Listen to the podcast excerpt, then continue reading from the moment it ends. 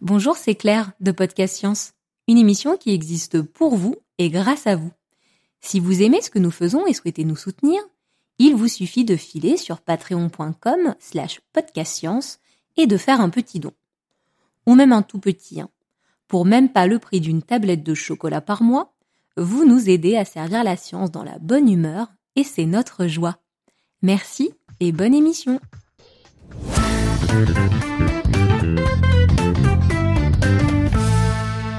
Dans une autre saison de Podcast Science, mais oui, souvenez-vous. Pierre Kerner avait invité son frère, Jacques Kerner, nous avait parlé de physique dans les jeux vidéo. Les aléas de la météo, la flottaison d'un bateau ou la matérialisation de la course de débris dans une tornade n'ont désormais plus de secret pour ces développeurs de l'extrême qui utilisent les mathématiques et la physique au service du divertissement. Mais toute cette discussion, je suis sûre, vous a laissé un peu sur votre faim. La science du jeu vidéo est bien plus vaste et ne se limite pas au code. Dans cet épisode, nous avons le plaisir d'accueillir une partie de l'équipe du jeu Hytale, encore en développement, mais d'ores et déjà très prometteur. Ensemble, nous vous proposons de découvrir l'envers du processus de création d'un jeu de A à Z. Nous sommes le mercredi 18 septembre de l'an 2019. Bienvenue dans l'épisode 383 de Podcast Science.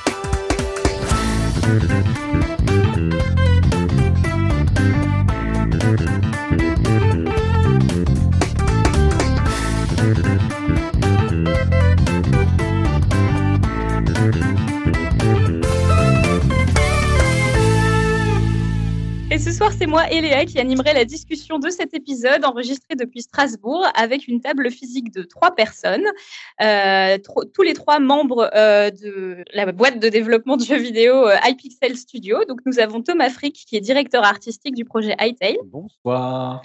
Nous avons Pierre Frick qui est designer d'interface. Bonsoir. Et nous avons Élisée Maurer qui est développeur moteur et outils. Bonsoir. alors je précise aussi que le générique que vous venez d'entendre a été euh, composé par euh, Oscar Garvin, qui est le musicien officiel de leur projet. Donc on le remercie euh, d'ailleurs au passage pour, pour ce super générique. Ensuite, nous avons Irène depuis la Corse. Bonsoir tout le monde. Nous avons Alexa depuis Los Angeles. Salut tout le monde. Nous avons Johan, lui aussi depuis Los Angeles. Bonsoir. Nous avons Tube depuis Barcelone. Salut et Pascal, invariablement fidèle au poste à la technique depuis le sud de l'Alsace. Et donc, c'est tous ensemble à beaucoup de gens ce soir que nous allons découvrir euh, l'envers du décor de la création de jeux vidéo. Et donc, c'est parti. Donc, euh, bah, on va commencer peut-être par vous présenter. Euh, est-ce que vous pourriez rapidement expliquer en quoi consiste votre métier respectif et comment est-ce que vous en êtes arrivé à travailler pour ce projet iTech bah, Je vais commencer du coup. Euh, donc moi c'est Thomas euh, Thomas Frick. Euh, donc du coup comme disait Eléa, je suis au poste de direction artistique du projet. Donc j'étais là déjà il y a quatre ans et demi quand on a commencé à travailler sur le projet iTail. Ça fait une dizaine d'années que je travaille dans le jeu vidéo indépendant. Je travaillais sur un projet qui s'appelait Dungeon Rushers. Va c'est le premier jeu un peu qui m'a lancé dans le, dans le milieu. notamment, il est sorti sur Steam, sur iPhone, sur plein de plein d'autres plateformes. Et iTail, c'est le premier projet un peu important sur lequel euh, j'ai bossé. Et euh, donc là, je, réalise les concept art, donc eu beaucoup d'illustrations. Euh, je fais de la modélisation. Au début, je faisais de l'animation, maintenant c'est plus moi. et je fais donc de la direction artistique. Je m'occupe, je suis responsable d'une petite équipe de graphistes. voilà. Je laisse la parole à Pierre. Oui, bonsoir.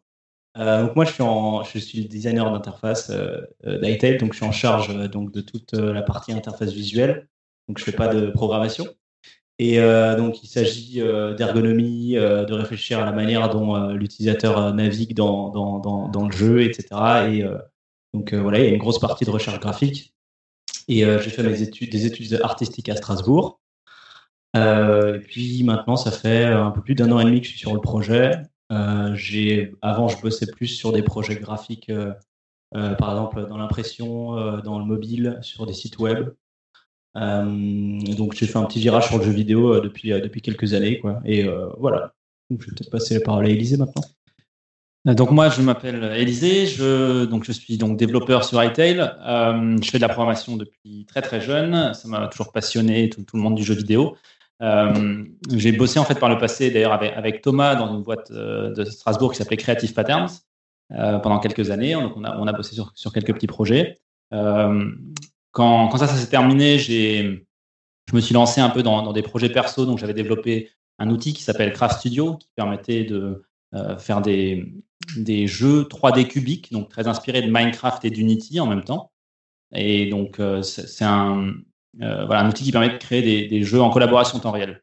Et euh, cet outil a, notamment servi à, inspirer un peu euh, le design visuel d'ITEL, puisque euh, c'est en, voyant un des, modèles que Thomas a créé que, que iPixel Studio s'est intéressé et, a lancé un peu cette idée donc, de créer ce, ce look très cubique, mais, mais, plus chiadé, plus avancé que ce qu'on a pu voir par le passé. Voilà, donc depuis maintenant 2016, je suis donc développeur donc sur le moteur côté client d'iTail et sur les outils, donc notamment le, le model maker, l'outil de création de, modèles et d'animation. Euh, voilà. je peux peut-être ajouter du coup qu'on parle. Euh, on peut peut-être faire une rapide présentation, ça vous va? De ce qu'est le projet, parce que comme ça, euh, on va peut-être le citer de temps en temps. Donc ITEL, c'est un jeu d'aventure. Cubic, donc Cubic, vous, connaissez certainement Minecraft, qui a des cubes dans l'environnement. donc dans ITEL, c'est un peu le même principe. On a beaucoup de cubes.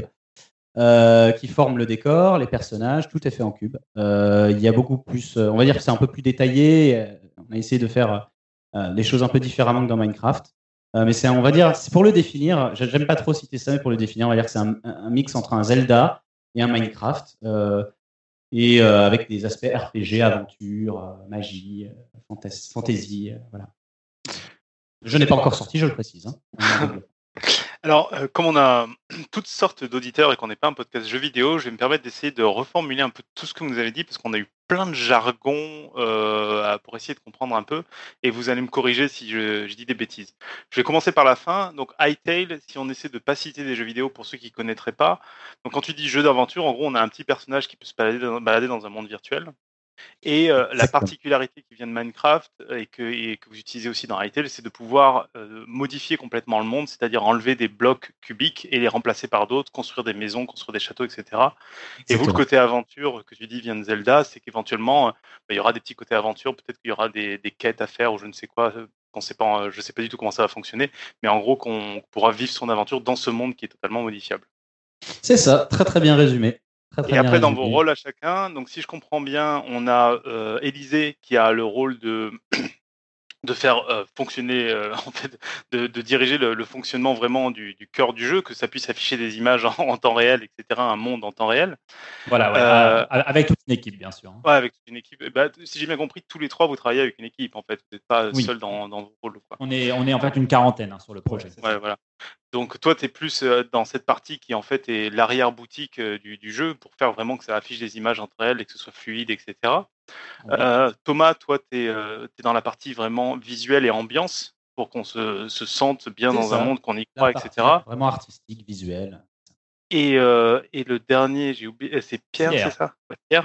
Et Pierre, toi, interface, ça c'est peut-être un peu plus compliqué, mais c'est en fait tous les éléments qui vont nous permettre, je sais pas, de changer d'objet qu'on aurait dans la main, de, de taper, non peut-être pas de taper, de savoir combien on a d'énergie, de voir la carte du monde ou je sais pas des choses comme ça quoi. C'est tout ce qui s'affiche euh, l'image 3D quoi. Ouais, par-dessus l'image 3D, donc ça prend en compte aussi les menus. Euh, euh, avant de rentrer dans le jeu lui-même, etc. Donc c'est vraiment la manière dont les utilisateurs vont interagir avec le jeu aussi. Quoi. Voilà.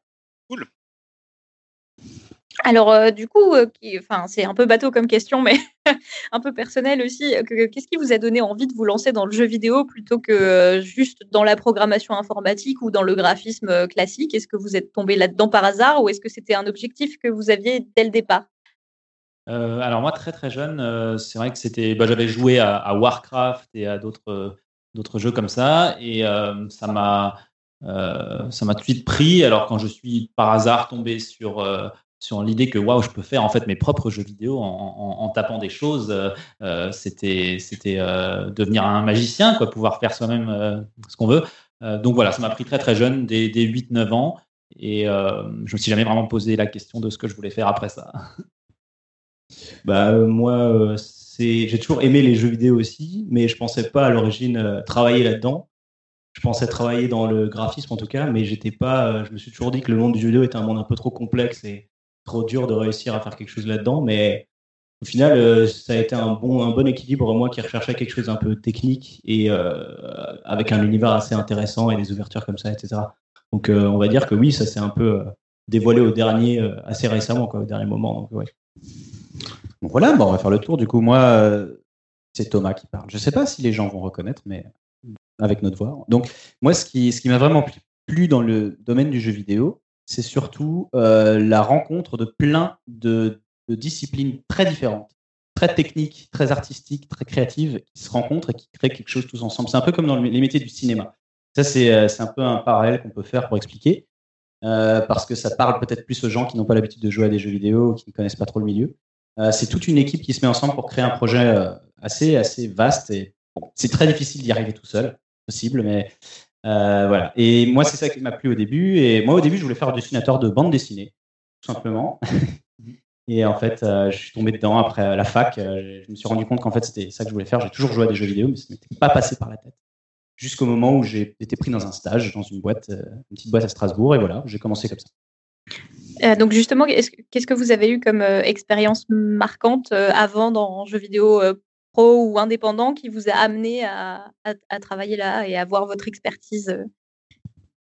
Euh, bah, Moi, en tant que designer d'interface, bon, ça fait, vu que j'ai eu un petit virage euh, entre graphisme classique sur mobile, site internet, etc., ça fait que deux ans que je suis dans le jeu vidéo maintenant. Donc, j'ai travaillé sur quelques projets, par exemple, un jeu qui s'appelait Robotorium, un jeu de science-fiction avec des robots.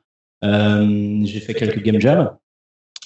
Mais on va dire qu'il y a une espèce de, de, mix entre, entre projet de jeux vidéo et projet de, de, design graphique classique, en tout cas pour ma part. Quoi. Alors pour, pour ceux qui ne connaissent pas, c'est quoi une game jam? Euh, Une game jam, c'est un événement donc, qui se déroule sur un, week-end où euh, en gros on se réunit euh, pour créer des jeux autour d'un thème, autour d'un thème donné. Et donc le but c'est de sortir un jeu en 48 heures. Donc c'est 48 heures. Ça, dépend des jams, mais c'est souvent 48, 72 heures. Ouais, donc c'est de sortir voilà, dans un certain temps un, jeu vidéo, donc euh, qu'il soit réussi ou non, quoi. Et voilà, c'est assez formateur. Ouais, ouais, et c'est vrai que c'est très juste ce que tu dis quand tu dis qu'il soit réussi ou non. Euh, l'essentiel là-dedans, c'est l'expérience, le, fait de traverser un peu toute la production du jeu vidéo. Et euh, des fois, on fait des très belles choses, des fois, des fois on, arrive avec un truc tout cassé, mais on, on s'est bien amusé, on a appris plein de trucs. Donc, euh, une game jam, c'est un peu voilà, une expérience comme ça de, traverser la production d'un jeu vidéo de façon très rapide. Avec, euh, avec Élysée notamment, on a fait beaucoup de game jams. Ça fait, euh, Élysée, tu en as fait plus, de 15. Moi, alors, moi, j'avais, j'en ai compté sur les 8 dernières années, j'en ai fait une trentaine. moi, j'en ai fait ouais, une quinzaine. voilà, donc, on participe aussi à des. C'est juste pour le plaisir, c'est pas juste un travail, c'est aussi parce qu'on est passionné. voilà, et comme expérience, bon, bah voilà, sorti plusieurs jeux, surtout des petits jeux mobiles un petit jeu Xbox à l'époque qui s'appelait Quad Smash. Euh, un jeu mobile, je travaillais sur un jeu mobile Marmiton qui a complètement passé à l'oubliette. Euh, Marmiton, la suite de cuisine. Euh, et voilà, petit projet. Craft Studio, c'était déjà pas mal avec Elysée aussi. Donc là, c'est votre plus gros projet actuellement. C'est ça. ça. serait difficile de faire un plus gros projet que Hytale, puisque c'est un peu un jeu vidéo qui essaie de, de tout faire de plein de façons. Euh, et puis en plus, on a donc cette chance d'avoir euh, une, grande équipe, euh, une, audience existante auprès donc, du serveur Minecraft d'iPixel qui, qui, attendent avec impatience qu'on sorte le jeu. Et enfin voilà, on est, dans une situation très intéressante et on se réjouit de, leur sortir ça. je peux parler un petit peu de mon expérience. donc, comme je disais, j'ai commencé la, programmation très jeune. Euh, assez tôt, j'étais sur des, forums, je faisais tourner mon propre petit forum de, programmation euh, français. Voilà, on était quelques-uns. Ensuite, euh, au, collège, j'avais un petit jeu, les jeux PHP de simulation que vous avez peut-être joué si, vous, êtes dans, votre trentaine. Il y avait des jeux comme O-Game ou comme Royaume à l'époque. Donc moi, j'avais un petit jeu qui s'appelait Tricyc, où il s'agissait de de vivre une vie simulée dans la, dans la ruée vers l'or aux États-Unis en 1848. Euh, voilà, donc il y, avait, il y avait quelques centaines de joueurs. Euh, et puis donc par la suite, j'ai fait de très nombreux prototypes euh, jusqu'à un moment où j'ai rejoint donc Creative Patterns après mon bac, où là j'ai bossé sur des jeux Nintendo DS, Xbox, PC. Et, voilà, donc c'est là qu'on s'est croisé avec Thomas et qu'on s'est en fait retrouvé quelques années plus tard, donc sur Craft Studio puis sur Hytale. Ok, alors euh, ça fait un moment que moi je suis votre travail parce que en fait j'ai la chance de vous connaître euh, dans la vraie vie et euh, chaque fois qu'on en discute et que je prends un peu de recul sur ce que vous faites, les problèmes que vous rencontrez au quotidien, je me rends compte que votre démarche finalement est assez similaire aux problèmes qu'on rencontre quand on fait de la recherche. C'est-à-dire qu'on a des contraintes, on a on a des contraintes techniques qui sont très précises. Il faut constamment s'ajuster à ce qu'on a, à notre matériel, en expérimentant, en s'organisant, en se remettant beaucoup euh, en question. Et du coup, ce soir, je voulais qu'on discute hein, précisément de ça et qu'on fasse un peu le, parallèle pour euh, passer en revue les problématiques que vous rencontrez dans vos différentes spécialités de travail. Alors, comme j'ai eu la chance de pouvoir vous inviter tous les trois, on couvre une bonne partie euh, des ingrédients de base, c'est-à-dire du squelette qu'il faut pour faire un jeu vidéo. Est-ce que vous pourriez euh, chacun donner des exemples de ce que vous faites au quotidien, des problématiques auxquelles vous vous heurtez et par exemple d'exemples de solutions que vous devez trouver euh, au quotidien pour développer votre, euh, votre jeu? Alors au niveau de la programmation, ben oui, des, challenges, effectivement, on en a. on n'a pas toujours les solutions toutes faites. Alors c'est un, un, grand mix de, euh, on va dire, on développe un jeu vidéo. Donc, bon, il y a plein de choses communes à tous les jeux vidéo qui sont des, problèmes un peu réglés déjà. Il faut juste simplement mettre en œuvre de façon adaptée. Mais on se retrouve aussi beaucoup donc, dans ce grand projet avec un monde ouvert, avec de la génération aléatoire, avec euh, euh, aussi une possibilité pour le joueur de, de, customiser, donc de personnaliser un, peu tout dans le jeu. On, bah, doit s'assurer que ça reste performant, que on, va, on, va, devoir faire des choix aussi, c'est-à-dire euh, bon, bah, est-ce qu'on, est-ce on peut peut-être pas tout afficher en même temps, donc il faut dire, ok, qu'est-ce qui va être, qu'est-ce qui va avoir le plus d'impact visuel? Donc on essaie de déterminer, de trouver des critères efficaces pour, euh, pour dire, euh, bah tiens, ces particules-là qui se trouvent au loin et qui occupent très peu de l'écran, on peut peut-être les, simuler un peu moins vite ou mettre moins de détails, alors que d'autres, on va, qui sont plus proches du joueur, on va, on va les afficher en plus grand. Donc il y a, y a tout un tas comme ça de, de choses. C'est qu'un exemple, mais de compromis à faire et de solutions à trouver avec euh, voilà parfois un peu d'innovation, mais on va dire que bon, le, domaine du jeu vidéo, il y a aussi donc beaucoup de, euh, de papiers et qui sont publiés et de gens qui, partagent euh, aussi autour de tout ce qui est donc l'open source. Donc voilà, on va dire que c'est un peu oui, c'est peut-être c'est là que ça rejoint aussi un peu la recherche et qu'il y a quelque chose d'un partage global qui se fait.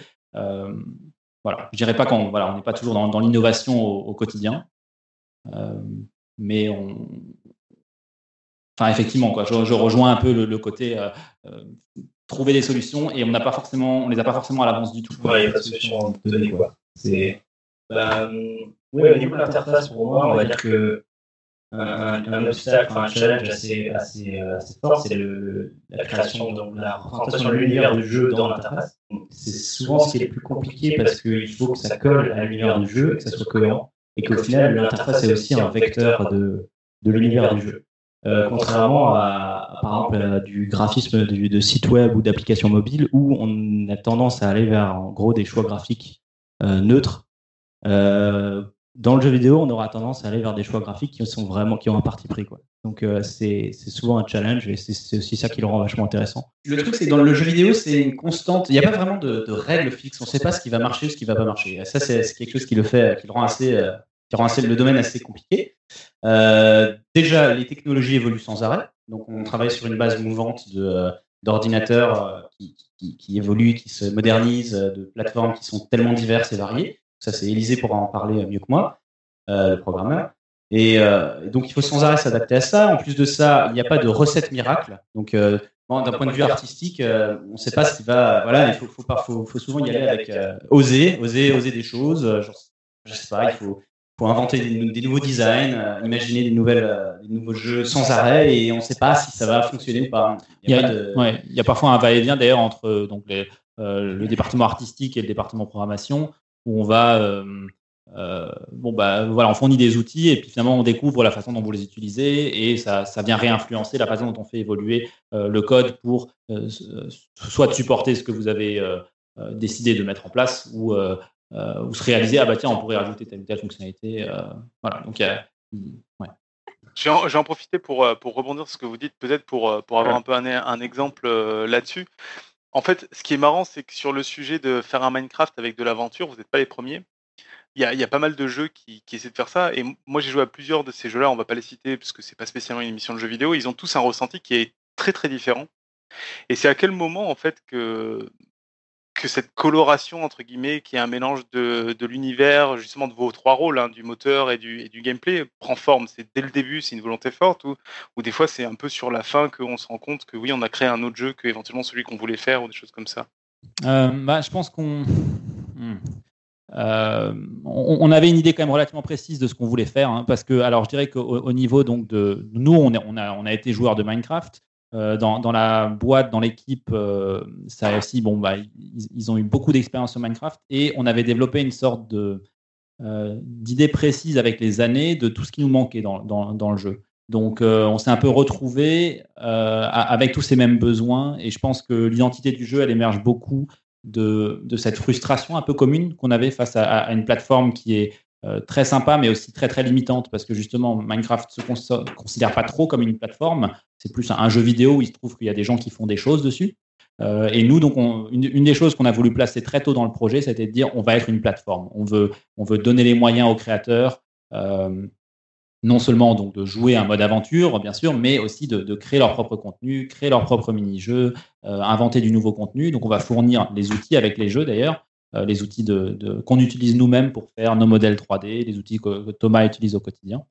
Euh, donc, ça, par exemple, c'était quelque chose qu'on a mis en place très tôt et je pense qu'il a donné une identité assez forte au projet euh, dans, sa, direction technique et dans euh, les possibilités qu'on voulait offrir aux joueurs.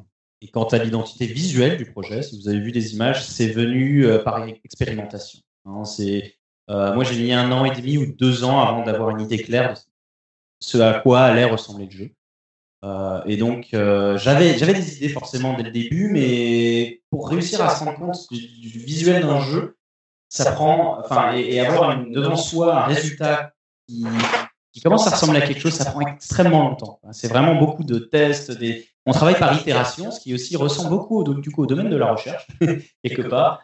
Euh, on, on, on, gravit les, les étapes les unes après les autres pour augmenter un petit peu comme ça par, par phase tous les là en parlant de graphisme tous les détails les lumières on ajoute des euh, des effets petit à petit les uns par dessus les autres et on, atteint petit à petit euh, le niveau de détail qu'on souhaite et ça peut prendre longtemps parce qu'on se fois on sait pas ce qu'on veut quand on commence. Donc euh, c'est de la recherche de l'expérimentation. Je, je, me demandais est-ce que c'était une vieille idée cette idée que tu puisses de créer son propre jeu à l'intérieur d'un jeu? Est-ce que c'est quelque chose d'assez récent dans le jeu vidéo c'est quelque chose qui, qui se fait depuis très longtemps? Euh, Je dirais que c'est quelque chose qui émerge vraiment ces dernières années. Euh, voilà, il y a une époque où simplement les ordinateurs n'étaient pas assez puissants pour pouvoir euh, euh, faire. Enfin, voilà, il fallait de toute façon pour créer un jeu, il fallait déjà tellement d'outils spécifiques et de et de processus bien spécifiques que créer un jeu où tu pouvais en plus aller tout modifier toi-même, c'était pas trop l'idée. Alors après, il y a eu toute une période où il y avait ce qu'on appelait donc le modding, où les gens venaient mal, malgré le fait que le jeu soit censé être fermé et complet et, non modifiable, venaient modifier les fichiers et, essayer de le faire évoluer. Et donc progressivement, là, je dirais, ouais, au cours des, quelques dernières années, on voit de plus en plus de, jeux vidéo qui viennent fournir des outils, euh, fournir des, euh, voilà, des capacités pour, pour personnaliser et pour carrément devenir une, plateforme à jeu. Euh, bon, mais par exemple, on peut penser à, à, Warcraft 2 ou Warcraft 3, euh, où, ils ont fourni un éditeur de niveau. Mais donc là, il s'agissait plus d'aller créer des nouvelles cartes pour le jeu que de vraiment euh, nécessairement modifier tout le jeu. Euh, mais, malgré tout, au sein de Warcraft 3, il y a eu, par exemple, pour, les connaisseurs, c'est là que Dota a émergé, qui a donné naissance à un nouveau genre. Euh, voilà, ou les Tower Defense. Maintenant, il y, a, plein de jeux vidéo qui, sont sur ce mode-là. Et en fait, ils ont été un peu dé développés dans les limites de, de quelque chose euh, qui n'était pas fait pour ça. Voilà. Nous, on essaye d'être un peu plus une plateforme où euh, on, est, on est dès le début vraiment ouvert et, et, on va encourager le scripting, la possibilité de, de, transformer les règles du jeu pour permettre de faire toutes sortes de choses. Je ne sais pas si quelqu'un veut rajouter quelque chose là à ce stade? Je pense que Elisée a bien résumé, ouais. Ok. Euh, Tube, tu avais encore d'autres questions?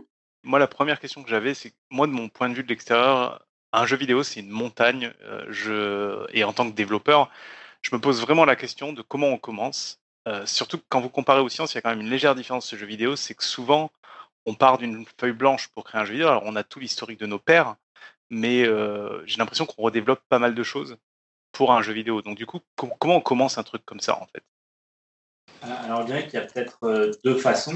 bien sûr, en parlant du côté code, côté programmation, de plus en plus aujourd'hui, et ça aussi c'est relativement récent, il y, a des, outils de création de jeux vidéo qui vont te fournir tout ce qu'on appelle donc le moteur, c'est-à-dire donc, donc les, fondements du jeu, euh, vont être fournis par, euh, donc exemple, il y a Unity ou alors Unreal Engine ou, Game Maker. Ça, ça va tout être des outils qui essaient de fournir, euh, de, répondre à bon, bah, Unity ou Unreal Engine, c'est pour pouvoir faire des jeux 3D de façon assez générique. Game Maker, ça va être, ils, sont, ils sont concentrés sur le fait de, de faire des jeux en deux dimensions. Donc, c'est un certain type de jeu, mais ils vont pouvoir fournir du coup des outils avancés et bien spécifiques à ça.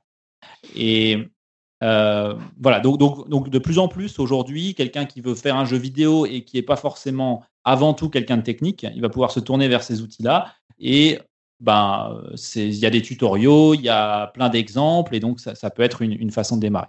Maintenant, nous, dans notre cas, sur iTail, euh, et sur, on va dire, les, plus gros jeux, on va avoir besoin de faire des choses un peu, un peu plus complexes, on va peut-être avoir besoin de faire un moteur personnalisé. Nous, c'est notre cas. Euh, dans ce cas-là, on, va simplement plus directement aller taper dans les capacités de la machine. Donc, euh, quand on a un système d'exploitation euh, comme Windows ou comme macOS, il, nous expose en fait des moyens de dessiner à l'écran, des moyens de lire ce qui se passe sur, le, sur les touches pressées du clavier ou la souris qui bouge. et donc, on va utiliser ça pour construire à partir de, de blocs très simples. Donc là, sur la carte graphique, on peut dessiner des triangles. Euh, on peut, voilà, on peut savoir le, le, nom de la touche qui est actuellement enfoncée, etc. Mais euh, on, construit des abstractions là-dessus. Mais euh, pour, pour, un, pour un jeu vidéo comme ça, bon, là tu es rentré dans le détail du code, mais quand vous devez commencer, vous avez vous êtes décidé, ça y est, vous lancez Hytale, c'est votre projet qui va faire un meilleur Minecraft, si j'ai bien compris votre description. Vous commencez par quoi en fait? Commencez par quoi? Euh, J'imagine que vous commencez pas, toi qui vas dans ton coin coder le, moteur, ou en tout cas pas tout de suite. J'imagine qu'il y a une petite heure de discussion avant ou quelque chose. Euh, comment ça se euh. passe pour commencer un projet énorme comme ça? Donc en fait la question est peut-être un peu plus large que juste le dev. Je, vais, je peux intervenir en disant par exemple, moi je vais prendre ma feuille de papier puis faire des croquis et essayer d'imaginer l'univers. D'abord on va brainstormer, hein, bien sûr. Hein. On, va, discuter de ce qu'on a envie de faire. Ensuite je vais, je vais dessiner. Pendant ce temps, Élisée va prendre son petit ordinateur et son petit clavier et il va commencer à faire un euh, prototype. Euh, on fait ça. Alors, il faut. Le but, c'est d'avoir, d'essayer de, dégrossir le terrain assez vite pour pouvoir faire un prototype. En général, on commence par un prototype, quelque chose qui tourne et qu'on peut expérimenter. On peut voir s'il y a quelque chose de fun déjà. Le fun, c'est la base du jeu. C'est que ce soit intéressant et drôle à jouer, agréable à jouer. Si on réussit à, sentir ça très tôt, euh, alors c'est bon. Alors ça veut dire qu'on peut continuer à commencer à faire de l'itération, commencer à développer à rajouter du contenu, etc. etc. D'accord, donc en fait, vous, essayez d'avoir un prototype au plus vite. Ça rejoint une autre question que j'avais qui était que comment on, se rend compte si on a un prototype trop tard que le jeu va être intéressant. Et en fait, vous, vous contournez ça en disant le but c'est d'avoir le prototype avant de, se lancer dans les gros chantiers. Oui, ouais, en fait, on, va avoir. Euh, alors là, bon, sur, sur, un jeu comme Hytale, où, c'est des années de développement, c'est peut-être un petit peu plus compliqué et un petit peu moins euh, linéaire que ça, bien sûr. Mmh. Mais, euh, mais on va dire, par exemple, en jam, euh, donc on se retrouve quand même à, essayer de faire un jeu vidéo. Alors nous, on est souvent une dizaine euh, à faire un jeu vidéo en 48 à 72 heures. On a généralement une heure ou deux de brainstorm au début, où simplement on va explorer les idées de chacun, en discuter, rigoler, rebondir les uns sur les autres. Il y a des croquis qui se font, il y a ah tiens ok moi je vois la vue comme ça, ouais ok pour moi aussi les contrôles ça te parle si on fait ça et tout, oui oui ok je comprends c'est logique. et puis voilà, et en fait, effectivement, après, chacun euh, dans, son domaine euh, s'y met. Quoi. Et donc, euh, les, codeurs vont dire bon, bah, ok, on va mettre en place, donc ça va être moche, ça va être peut-être des carrés qui se déplacent au lieu d'être des vrais personnages. mais on essaie de trouver effectivement le fun. Et après, ça va être un développement très itératif. Donc, à, chaque étape, on dit, OK, là, on a la couche numéro une, en quelque sorte, qui fonctionne. Bah, qu'est-ce qu'on fait maintenant? Bah, OK, ça aurait du sens d'intégrer déjà une première, un premier aperçu des personnages, et puis de développer un petit peu, par exemple, euh, les niveaux, les mondes dans lesquels on se déplace. Ok, ça, ça a pris forme. Bon, maintenant, il nous faudrait des animations, on commence à intégrer ça, et ainsi de suite. D'accord, donc si je, si je comprends bien, vous essayez de faire qu'à chaque étape, ça reste jouable pour, en permanence jauger un peu, que ça reste mm. intéressant et, fun. Voilà, ça, ça me semble, ça me semble essentiel. Après, voilà, il y a des approches différentes. Hein. Il y a des gens qui vont faire euh, euh, peut-être très. Enfin, ils, ils, ils, ont le jeu qui émerge à la toute fin ça me semble très dangereux parce qu'effectivement, bah, tu as investi beaucoup de temps et puis si ça se trouve, c'est pas fun à la fin. Quoi. Ok. Je, peux juste préciser aussi que il y, a, aussi il y a deux approches au final, c'est que on a l'approche qui part de l'univers par exemple, donc on a une idée d'univers de jeu et on va développer ensuite euh, le gameplay autour de ça. Ou alors, comme disait Élisée, on a le gameplay en tête, on a des mécaniques en tête, et on va tout de suite pouvoir le prototyper rapidement. Donc, je pense que les deux approches se valent, mais euh, elles existent, quoi. Et c'est chacun choisit celle qu'il préfère, mais souvent ça. Une histoire de sens. Ouais, c'est une histoire de. Voilà. Ok. Bon, là, par contre, j'ai une vraie question euh, technique euh, dev. C'est un truc euh, intéressant, c'est que par rapport à tout ce qui a été décrit sur création de monde, etc., qui est extrêmement complexe de créer un, truc qui, qui est évolutif et modifiable. En fait, la manière dont va être jugé Hytale, comme vont être comme sont jugés tous les jeux vidéo, c'est sur des, des, trucs assez pragmatiques. Souvent, les jeux vidéo sont très critiqués sur les temps de chargement, sur la fluidité, sur la vitesse à laquelle les, éléments 3D apparaissent dans le décor et que c'est pas réaliste, etc et, pas du tout sur le fait qu'on a un truc qui est complètement modifiable et c'est génial, etc. Et du coup, est-ce que ça influence votre manière de, de, faire le moteur, enfin de ta manière de, de faire le moteur Élysée en disant que de toute façon, aussi puissant soit-il, il faut que mon temps de chargement soit pas plus longtemps, ma fluidité soit parfaite, etc. Alors ouais, euh, autant que possible, euh, on va essayer de développer le, jeu d'une sorte à ce que dès qu'on a le minimum, on peut commencer à jouer. Donc, euh, c'est-à-dire qu'on ne va pas forcément charger tout en amont si on n'a pas besoin. Voilà, donc par exemple, façon, avec un monde infini, on pourrait de toute façon pas, hein, puisque c'est un peu le principe de ces jeux-là où il y a donc une, génération de monde qui est faite à la volée.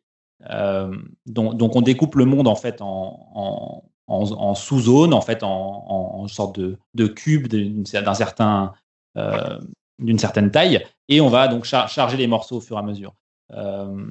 Voilà. Après, effectivement, c'est tout un challenge, quoi, parce qu'il faut, il faut trouver euh, la, bonne façon de découper ou découper. Qu'est-ce qu'on peut se permettre, effectivement, de ne pas avoir chargé à l'avance? Alors voilà, après, tu peux trouver, donc, soit tu dis, on, charge beaucoup de choses en amont, et dans ce cas-là, euh, on passe plus de temps sur le temps de chargement, soit on accepte de dire, euh, on charge des choses à la volée, et de temps en temps, il va y avoir peut-être des choses qui apparaissent un, peu, un peu plus tard qu'elles auraient dû.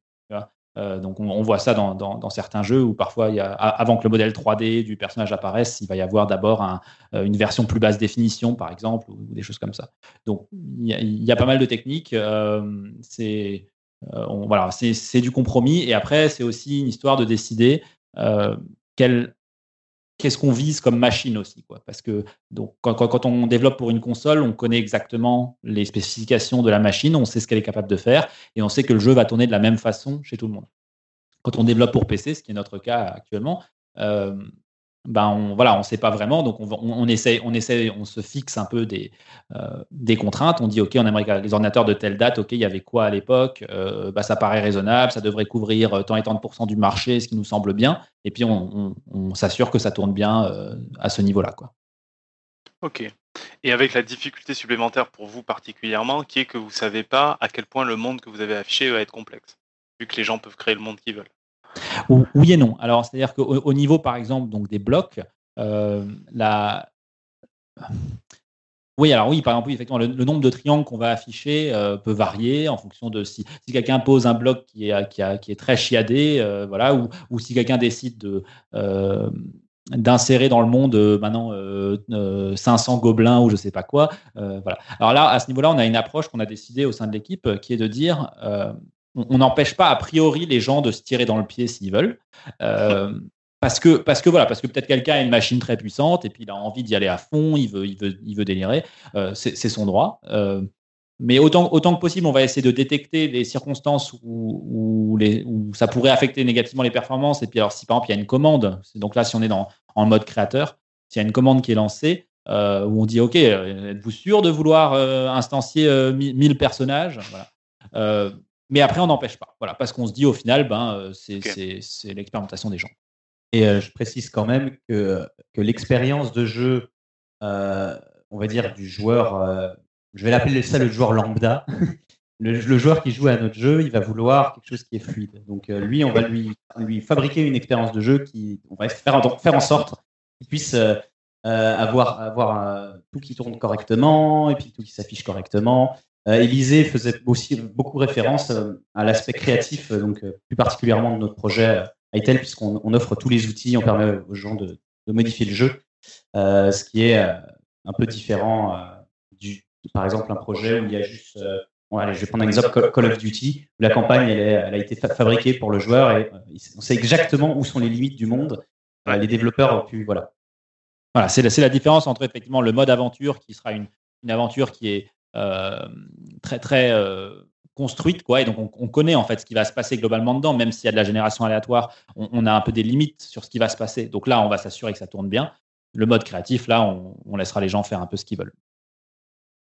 Ok. On avait une question d'Alexa un peu sur, sur un peu un historique du, développement de jeux vidéo. Oui voilà. Alors moi, c'est vrai que je, fais beaucoup de rétro gaming. Je joue à beaucoup de choses, mais particulièrement aux vieilles consoles. Ma machine de prédilection, c'est l'Amstrad 6128. Et c'est vrai qu'à l'époque de l'Amstrad, euh, quand on développait des jeux là-dessus, c'était quatre personnes parfois dans un garage. Maintenant, on a des choses qui sont beaucoup plus grandes, mais on a toujours des, jeux indés plus petits, genre par exemple, je pense à Super Hexagone, euh, qui est sur pas mal de plateformes. Comment est-ce que vous, est-ce que, déjà les jeux petits ont encore leur place euh, par rapport à ces gros jeux qui nécessitent beaucoup de personnes? Et puis, vous décidez de faire un jeu, un grand jeu ou un petit jeu et comment un peu, voilà, les studios, comment est-ce qu'ils décident de faire ce genre de choses? Alors, euh, bah, moi, je peux répondre à quelques aspects de la question. Euh, par exemple, il y, a eu ces dernières années une recrudescence du jeu indépendant. Donc, le jeu indépendant fait par des, petites équipes qui essayent d'y aller au, on va dire, ouais, de se lancer dans des projets sans, sans ils n'ont pas forcément d'argent, pas forcément les compétences. Ça dépend. Mais en tout cas, c'est quelque chose qui, qui, qui, existe toujours et c'est, ça marche encore. Et c'est même maintenant soutenu par les grandes plateformes de vente de jeux vidéo comme Steam ou euh, maintenant Sony soutient ça, Nintendo avec la Switch s'est mis à soutenir aussi les indépendants. Et un marché qui était dominé par, euh, alors je suis pas le, spécialiste, hein, mais je, je, sais quand même qu'un marché qui était beaucoup dominé par les grands éditeurs donc euh, qui a commencé maintenant à voir euh, beaucoup d'indépendants revenir, euh, donc comme à l'époque de l'Amstrad. Et, et, il y a encore vraiment possibilité de sortir un jeu quand on est trois, trois amis dans un garage. Mais le marché commence à être saturé aussi. Donc ça, c'est, c'est-à-dire qu'il y en a tellement que ça commence à être compliqué de se faire une place et de, réussir à, à, faire rendre son projet visible. D'accord. Et toujours en parlant. Euh, pardon, tu avais quelque chose à rajouter, Elisée Ouais, je, dirais juste en fait, il y a eu un peu une, une révolution intéressante à, souligner, c'est que euh, donc peut-être dans les années 80, euh, effectivement, donc il y avait ces petites équipes qui, qui construisaient des jeux. mais il y avait toute la problématique de la distribution qui était quand même très complexe parce qu'on on avait des supports physiques. depuis que tout le monde a Internet et que maintenant on est passé beaucoup sur du dématérialisé, il y a eu vraiment une, une, ouverture en fait. Et donc le, les indépendants sont devenus une, part importante en fait du marché au cours des dix dernières années, je dirais. Euh, donc avec Steam et puis donc cette ouverture ou progressive à l'époque pour, pour être sur Steam qui est un peu donc la, grosse plateforme où, tout le monde va chercher ses jeux vidéo.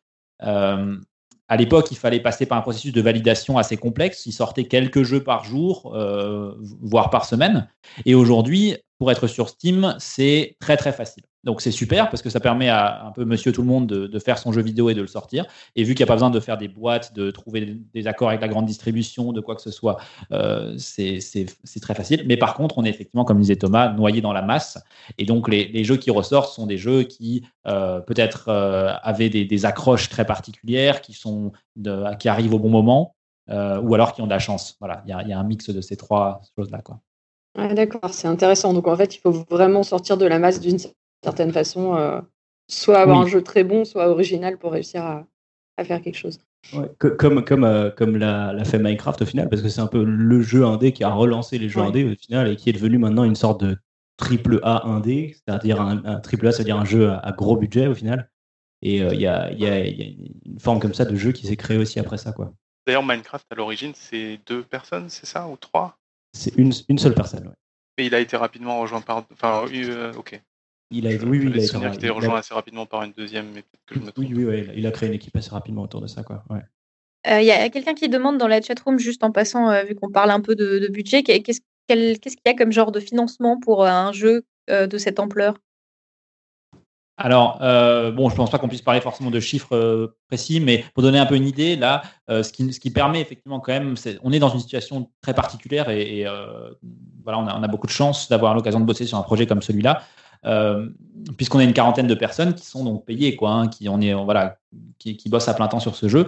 ce qui a permis de, faire ça, c'est deux choses. Dans un premier temps, donc, il y avait ce serveur Minecraft, qui, donc un serveur pour Minecraft qui s'appelle Hypixel, euh, qui est le plus gros serveur Minecraft mondial en fait. Donc euh, ils ont euh, construit ça donc quelques années avant le, la, création de Hypixel Studio pour le développement d'Itel.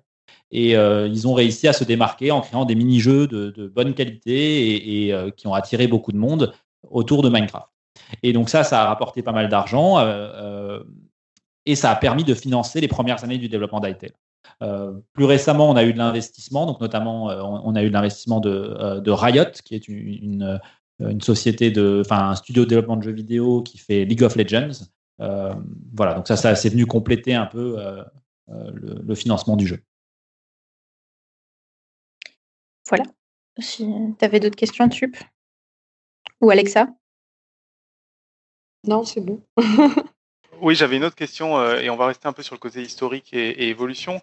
Euh, moi, je, je veux dire justement au niveau dev que euh, en, jeu vidéo, pour réussir, que souvent les jeux vidéo, on voyait des choses qui étaient en fait impossibles à faire parce que les devs avaient eu des idées de bidouille, de triche qui marchaient bien, c'est-à-dire que le joueur se rendait pas compte, mais en fait, ils simplifient vachement ce qui est le taf qu'ils avaient à faire.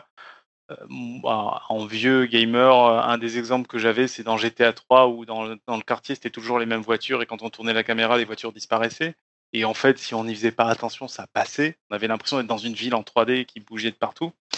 Est-ce que c'est toujours le cas aujourd'hui où en fait on a plein de petites bidouilles qui sont invisibles pour la plupart des joueurs, à part ceux qui les cherchent, pour réussir à faire marcher un jeu euh, au-delà de ce qu'on pensait possible avec les machines du moment quoi? Alors oui, dans le jeu vidéo, on est toujours en train de, maintenir une sorte d'illusion. Euh, euh, on vous ment constamment. non, mais euh, il y, a quelque chose de cet ordre-là, effectivement, où quelque part, on peut pas simuler chaque atome, on peut pas, voilà. Donc, donc ça va toujours être un modèle simplifié de ce qui est réellement en train de se passer. Et donc, ce qui est hors de l'écran, bah, des fois on le décharge, des fois on le régénère à la volée. dans le cas d'un jeu très ouvert, comme celui sur lequel on travaille actuellement, on, on est justement très contraint. Et donc, on a un collègue qui travaille sur, principalement sur la partie graphisme et euh, il nous disait que c'était très compliqué parce que euh, il est, en fait, il y, a, beaucoup donc de, petits euh, trucs et astuces et, tricheries qu'on utilise généralement dans les jeux parce qu'on construit les niveaux à l'avance. Donc, on peut, on peut dire, OK, il y aura jamais un angle de caméra qui montre ça, il y aura jamais euh, telle ou telle euh, situation qui se passe. Mais dans notre cas, ben, vu que tout est destructible, tout est reconstructible et différemment, on est obligé de, trouver des façons de faire qui sont très générales. Donc, c'est un vrai challenge. C'est un peu voilà, quelque chose avec lequel on travaille dur. Mais voilà, par contre, il reste tout à fait des choses. Par exemple, euh, je pense, une chose que donc je, vais parler de Minecraft que vous avez peut-être remarqué, c'est que euh, les monstres dans Minecraft, ils apparaissent en fait autour du joueur. Et puis, euh, si le joueur s'en va et qui va très loin dans le monde et qui revient plus tard, c'est pas nécessairement exactement les mêmes monstres qui sont là. Ils ont été, ils ont été supprimés parce que bah, le, le, jeu peut pas forcément euh, maintenir des monstres euh, sur des kilomètres et des kilomètres de monde. Et quand on revient, il en, génère d'autres. Et finalement, vu qu'ils se ressemblent un peu tous, euh, c'est pas très grave. Quoi. mais il y a quelque chose comme ça de tricherie. c'est très courant dans, beaucoup de jeux. Ok. Ma dernière question va peut-être être un peu longue. Je pense que va aller vite, mais on était un peu obligé de la poser pour, quelque chose comme Hytale en dev. Et surtout que c'est quelque chose qui est très de notre époque, c'est le, côté jeu en ligne qu'est-ce qui est compliqué à faire jouer des centaines de joueurs ensemble sur un, dans un jeu? Je, Pour éviter d'entrer dans les détails, je pose la question parce que c'est quelque chose qui a beaucoup de critiques, pareil, un peu comme les temps de chargement, etc. Et je pense qu'il y a une grosse sous-estimation de la complexité à faire jouer en temps réel des, gens. Donc si on peut euh, justement transmettre euh, une partie de, de, de ce staff-là, ce serait assez intéressant. Ok, ouais, alors il y a, pour, pour une part, il y a le fait qu'il y a une sorte d'explosion combinatoire. C'est-à-dire que si, euh, si j'ai quatre joueurs, euh, j'en rajoute un cinquième, la quantité de travail qu'il y a à faire, en fait, euh, c'est pas pas juste une unité de plus, parce que il va falloir par exemple tester les collisions entre tous ces joueurs. Donc, quand on arrive à des centaines de joueurs, on va avoir des effets comme ça où ça, ça, explose vraiment en termes de ressources qui sont demandées. Alors, on a des techniques pour ça. On va faire du partitionnement de l'espace, par exemple. On va dire tous les joueurs se trouvent pas tous les uns à côté des autres. Donc, on va découper, comme je le disais tout à l'heure, le monde en, en, sous-zones, en, peut-être en, cubes d'une certaine taille. Et puis, on va que tester, par exemple, les collisions entre les joueurs qui se trouvent dans, dans, des, dans des cubes adjacents, des choses comme ça. Donc, mais il y a toute une complexité qui vient effectivement avec le fait de euh, de combiner donc beaucoup d'entités, que ce soit des joueurs ou des, ou des ennemis qui se baladent. Euh, au-delà de ça, on va avoir la problématique de, il faut avoir les serveurs qui suivent derrière, parce que si on, si on, si on veut envoyer les, positions, les orientations, les actions de centaines de joueurs, il faut les répliquer à, à, à, cette centaine de joueurs. On reçoit des centaines de choses et on doit, ensuite faire des calculs dessus et les renvoyer à, une centaine de joueurs. Bon, c'est compliqué.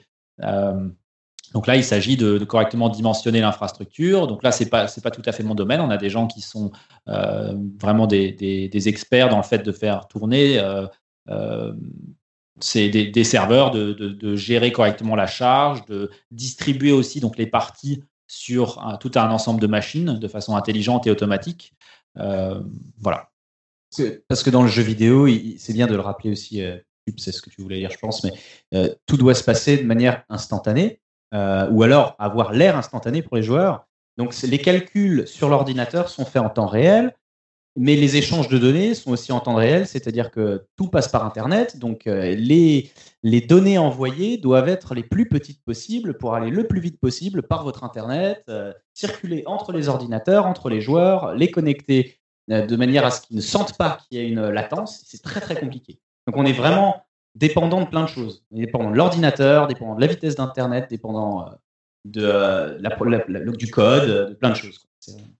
Et une question hyper naïve, j'ai l'impression d'être le, gamin qui demande si Internet est dans la box Internet. Le monde, il est dans un ordinateur ou il est un peu dans tous les ordinateurs?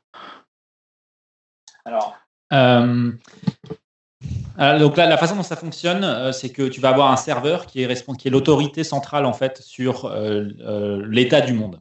Donc, euh, donc, si, donc si quelqu'un se, se, connecte, alors euh, bon, je prends un exemple, hein, ça, ça s'appliquerait à n'importe quel jeu. Euh, si je démarre une partie, ça va soit être mon, ordinateur qui devient le serveur, et dans ce cas-là, quand les autres, mes, mes, amis qui jouent avec moi, on est peut-être quatre à jouer un jeu comme je sais pas quoi, un jeu de survie ensemble. Bon bah tout va passer par mon ordinateur qui fait les calculs, qui vérifie que ce que chacun essaye de faire est aussi légal par rapport aux règles du jeu. C'est-à-dire que s'il y a quelqu'un qui essaie de se déplacer à l'autre bout de la, carte du jeu en, un instant, bah, le serveur va dire ah non, c'est pas valide, et peut-être qu'il va simplement empêcher le mouvement ou alors, euh, euh, ou alors déconnecter le joueur en disant ce joueur a essayé de tricher, par exemple. Voilà. Euh, donc ça, c'est une, forme. une forme qu'on trouve de plus en plus, c'est que les serveurs vont être en fait fournis par la société qui, qui édite le jeu vidéo.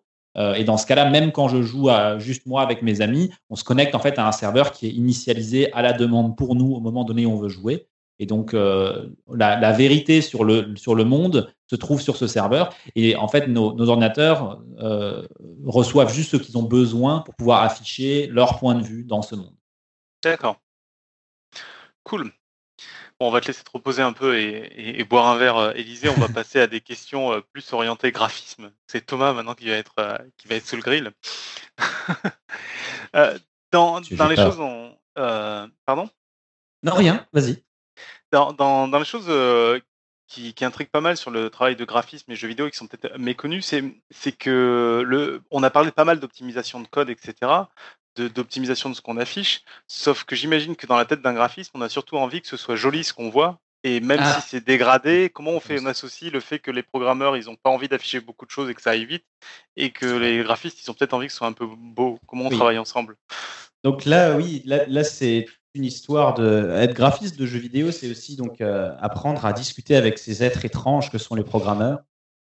Euh, donc il faut, il faut au bout d'un moment, il va falloir euh, briser la barrière et commencer à essayer de comprendre un petit peu comment ça fonctionne du côté technique. C'est pas obligatoire, mais c'est très conseillé de, en tant qu'artiste jeu vidéo de comprendre un petit peu comment s'affichent les images, qu'est-ce que c'est un modèle 3D, qu'est-ce qu'il y a comme données dedans, qu'est-ce que c'est une animation 3D, comment les programmeurs vont l'utiliser? Tout ça, c'est très important parce que euh, il y a une histoire de, comme tu dis, d'optimisation. Il y a une histoire. Ils peuvent pas. Je peux pas venir avec un modèle qui fait 300 euh, millions de polygones. Donc les polygones, c'est les euh, petites faces, comme dans un dé. Hein. Des faces qui vont composer une forme en 3D. et, je je peux pas venir avec ça et le donner au programmeur parce que quand il va le mettre dans le jeu, ça va tout casser parce qu'il va être tellement lourd et tellement. c'est comme une image qui est beaucoup trop lourde. Ça, met mille ans à s'afficher.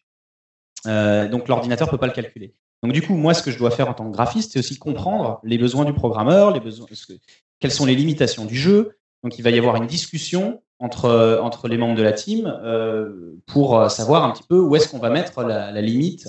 Euh, et moi, mon objectif en tant que directeur artistique, c'est aussi de, trouver quelle va être la qualité acceptable pour un, objet du jeu, pour un personnage, euh, pour une texture, tout, en respectant les besoins des programmeurs. Et, et, du coup, de, il faut que il faut que je contrôle aussi un petit peu. il ne faut pas que je laisse passer des modèles qui sont trop complexes, par exemple. On, on doit mettre des règles euh, à la team graphique. Euh, moi, je suis un petit peu le gatekeeper de, des assets, des, donc des, objets euh, du jeu. Je vérifie aussi que, que ça, ça, rentre dans le jeu et que ça va pas tout casser. Gatekeeper égale gardien de la porte en français pour les non-anglophones. Gardien de la porte. Et justement, là, tu étais en train de, de, parler de modèles 3D, etc. Et comment ça se passe? Parce qu'on imagine bien dessiner, et dessiner en 3D, euh, c'est quoi? C'est une sorte de sculpte, un logiciel de sculpture ou de? Alors, ça dépend des projets de jeux vidéo. Nous, on a notre propre euh, éditeur de modèles, c'est-à-dire on a un outil euh, qui nous permet de fabriquer nos personnages en 3D. Donc, comment comment décrire à quoi ça ressemblerait? Il faudrait partager des, des, images. Ah bah, Élisée, je pense qu'il va partager sur le chat. Mais en tout cas, on fabrique des cubes et on peint sur les cubes et euh, je vais faire de la peinture sur Photoshop également euh, et dessiner avec ma tablette graphique euh, et appliquer ce que je dessine sur des, objets en 3D sur lesquels autour desquels je peux tourner et regarder sous toutes les coutures. Et ces objets-là, je vais les transmettre à des animateurs qui sont animateurs, donc comme leur nom l'indique, ils vont faire bouger les personnages, ils vont faire bouger les animaux, ils vont faire bouger un, feu, un feu de camp, euh, une porte, euh, un coffre qui s'ouvre. Euh, voilà. Alors, et le sculpte, tu parles de sculpter. Il y a des logiciels qui permettent maintenant de sculpter, effectivement. Je pense à ZBrush, par exemple. Un logiciel qui permet de simuler, de, comme, comme si on faisait de la sculpture sur argile, ou tailler dans la pierre, dans un bloc de pierre. Et tu peux simuler ça avec ton ordinateur et ta tablette graphique et tu as l'impression vraiment de sculpter quelque chose, c'est super. C'est un peu technique, mais quand on prend le pli, on peut faire des choses ultra détaillées. C'est comme ça d'ailleurs que dans le cinéma, on crée des monstres. Euh, dans les films de science-fiction, maintenant, ils sont d'abord, ils passent par cette phase de création en 3D, euh, en sculpte. Voilà, il y a d'autres logiciels, je peux en citer quelques-uns qui permettent de faire de la 3D, de l'animation. un des plus connus en ce moment, c'est Blender, qui, euh, a sorti une version très facile à utiliser, gratuite, qui je conseille aux gens qui sont intéressés d'aller voir parce que c'est super. Et sinon, euh, des logiciels payants, donc il y a Maya, 3ds Max, euh, il y a quoi d'autre Substance Designer, Cinema 4D, enfin il y en a plein comme ça qui sont utilisés dans l'industrie. Voilà. Je sais plus ce que tu avais posé comme question, j'ai oublié. Il y a quelque chose aussi, quand on a préparé l'émission, tu as, proposé des questions, etc. Et c'est vrai qu'il y a un sujet il y a besoin de maths pour faire du graphisme. Moi, je ah. croyais que ça faisait partie des trucs où on se dit yes, je peux arrêter les maths pour faire moi, du graphisme, j'ai plus besoin de faire de maths. Mais non, c'est mal barré dans la vidéo. Il n'y a pas forcément besoin de maths, mais ça m'a servi. Par exemple, quand on fait de la 3D, c'est utile de savoir qu'on peut inverser des coordonnées, de comprendre les coordonnées dans l'espace XYZ euh, de, savoir les manipuler, de savoir euh, qu'en mettant un moins devant euh, une propriété, on l'inverse et on la transforme et on fait des miroirs. Et je ne sais pas si c'est très clair ce que je dis, mais ça peut être utile de faire des maths en tant que graphiste de jeux vidéo. Les graphistes de jeux vidéo, ils doivent un petit peu mettre les mains dans le cambouis de temps en temps. Et, les bases de l'informatique, les bases de. Et je sais pas si c'est toi qui t'en charges, mais euh, et puis c'est peut-être pas le cas dans Retail d'ailleurs, j'en sais rien, mais en tout cas dans Minecraft, on a un monde qui est généré automatiquement par ordinateur, et j'imagine qu'on a envie qu'il soit généré automatiquement, mais esthétique. Donc le directeur artistique doit avoir son mot à dire dans la génération procédurale, qui sonne vachement mathématique. je peux parler d'un peu du. Alors pour nous, euh, pour Minecraft, c'est pas tout à fait la même chose. Ils ont pas vraiment, ils n'avaient pas vraiment de graphiste, d'accord? Les bah, vous pouvez parler, tu, peux parler, d'Hytale, euh, je ne sais pas exactement euh, comment ça fonctionne. C'est pour pas mal de jeux, on va dire. Notamment Hytale et notamment les jeux qui génèrent des mondes aléatoires. Le monde, d'abord, il vient de, il doit être dessiné. Enfin, moi, c'est ce que c'est en tout cas ce que je préconise. c'est je dessine. je dessine, j'imagine comment ça va être, je fais un concept, on appelle ça un concept art. Voilà. C'est conceptualiser une idée, l'illustrer, faire des croquis. Et à partir de ça, on se dit, OK, comment j'arrive à ce résultat? Comment je, des montagnes pointues, des canyons euh, escarpés, des rivières Qu'est-ce qu'on va utiliser comme technique pour arriver à ce résultat?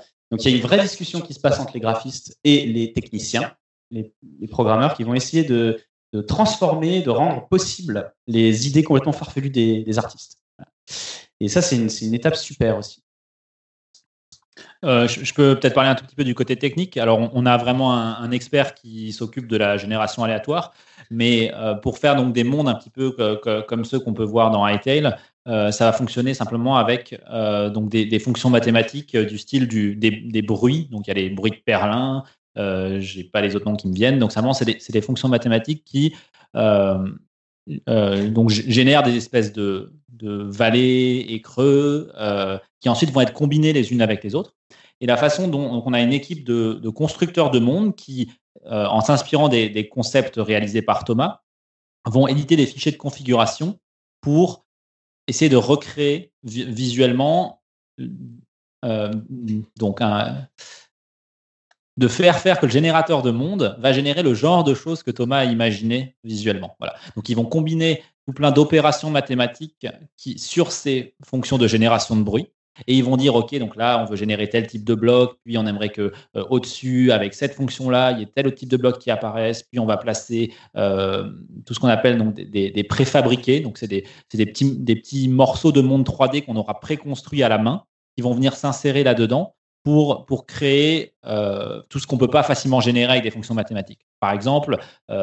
bon, bah, on va avoir tout, chaque arbre, en fait, dans notre jeu, on, en a, on a créé plusieurs centaines qui ont été préfabriqués. Et puis, chaque fois qu'on veut placer un arbre dans le monde, chaque fois que le générateur de monde veut placer un arbre, il en sélectionne un au hasard en fonction des critères de ça doit être tel type de feuille, tel type de bois, euh, euh, telle hauteur d'arbre. Il va en choisir un dans la librairie de contenu qu'on a déjà euh, fait et il va le placer à cet endroit-là dans le monde. Et donc, c'est un mélange de, contraintes et de, et de ces, des morceaux de monde préfabriqués qui viennent s'assembler ensemble pour créer ces mondes. Et donc après, bien sûr, on n'a pas de garantie dans l'absolu puisque on, peut se retrouver avec euh, bah, voilà, ce, que, ce que génèrent les fonctions mathématiques aléatoires à un endroit donné. Mais globalement, bah, on teste beaucoup, on essaye plein de variantes et on voit que tiens, ça correspond à l'intention initiale euh, de l'artiste. Ok, ouais, donc là c'est vraiment un mariage euh, entre, entre, entre de l'art et puis des, bons fichiers de configuration, des maths, du dev, etc. Quoi. Ouais, et, voilà, c'est très important à, ce niveau-là d'avoir un, bon flot de, d'échanges entre eux, donc le technicien et l'artiste, euh, qui soient chacun capable d'exprimer clairement leurs besoins et leurs limites, euh, et de s'écouter et de, faire des itérations ensemble. D'où l'importance aussi de mettre les mains dans le cambouis un petit peu, de toucher au scripting quand on est graphiste, euh, fichier de configuration, de comprendre un petit peu comment ça fonctionne. Pas besoin de programmeur, mais ça peut être utile. Et par rapport à une petite intervention, parce que ça a parlé de bruit de perlin. Bonjour tout le monde, pardon, j'arrive en retard. Euh, j'ai entendu euh, parler du bruit de perlin. Il y a une expo au palais où c'était utilisé pour faire des, des, œuvres interactives. Et donc, je peux me permettre juste un petit mot sur expliquer ce que c'est, parce que je, ah bah crois avoir retenu ce que c'était. Bien sûr. Je crois avoir retenu, vous m'arrêtez si je dis des bêtises, mais vu que je suis matheux, moi j'ai essayé de retenir d'un point de vue matheux. En gros, l'idée du bruit, c'est que c'est euh, du absolument n'importe quoi. C'est-à-dire que c'est, on met aléatoirement. Donc, si on veut faire une montagne par exemple, puisque c'était l'exemple que tu avais choisi, euh, si on fait euh, quelque chose de complètement aléatoire, ça voudrait dire que, par exemple, sur une surface, on met des points euh, avec une altitude complètement au hasard, entre 0 et 1000 mètres, quelque chose comme ça. Et si on fait quelque chose comme ça, la montagne va quand même avoir vraiment une très sale tête, quoi. Elle sera beaucoup trop pointue pour une montagne. Et le principe du bruit de Perlin, c'est qu'on on fait d'abord quatre altitudes au hasard, et puis très très grandes, et puis après, on va superposer par-dessus ça, on, va, on va découper la montagne obtenue, si on peut appeler ça une montagne, en, petites parties plus petites. Au lieu d'en avoir 4, on va en avoir 16 et on va avoir des altitudes, des différences d'altitude plus petites, donc on va superposer aux, quatre premières altitudes choisies, etc. etc. C'est-à-dire qu'en gros, on fait un, truc avec du hasard, mais étape par étape pour avoir d'abord une forme générale de la montagne et puis après on rajoute des reliefs un peu plus petits, puis encore plus petits, puis encore plus petits. J'ai bon ou Ouais, alors euh, je dois t'avouer que j'ai, enfin, j'ai pas bossé sur ce morceau-là du, truc, donc, mais, mais ça me semble effectivement correspondre euh, euh, à l'idée générale. Et donc après, ce que je sais en tout cas, c'est qu'on combine nous donc tout un tas de, de variantes de ce, de ce type de bruit parce qu'il en existe diverses. Et donc il y en a qui sont bien adaptés pour faire donc des dégradés très progressifs qui vont bien correspondre à, des montagnes un peu érodées. Puis on va avoir d'autres qui vont permettre de faire plutôt des, canyons vraiment. certains qui vont être adaptés euh, en fonction de la configuration pour générer les rivières et, ainsi de suite. Et, ces, éléments de base, ces fonctions de base euh, comme ça, euh, vous les avez par défaut ou vous avez des gens qui bossent dessus en interne? Elles ont été donc bon, c'est dans la littérature, ça existe quoi, mais donc on a on a effectivement un gars qui est responsable de ça, qui a passé beaucoup de temps à à les implémenter, à, voir qu'est-ce qui se mariait bien ensemble, et puis surtout à, mettre ça entre les mains de, notre équipe de, construction de monde et euh, d'ailleurs, il disait récemment, c'était assez drôle, il disait Moi, j'ai aucune idée de comment ça marche. Genre, pour moi, ils font de la magie. Donc, le technicien lui-même euh, ne maîtrise pas vraiment. Bon, il exagérait peut-être un peu, mais il y a quelque chose de. Il a donné des, des outils très simples, des primitives euh, aux, artistes, et puis les artistes ont été capables de les combiner d'une façon étonnante qui, qui, ont dépassé ses attentes, en fait.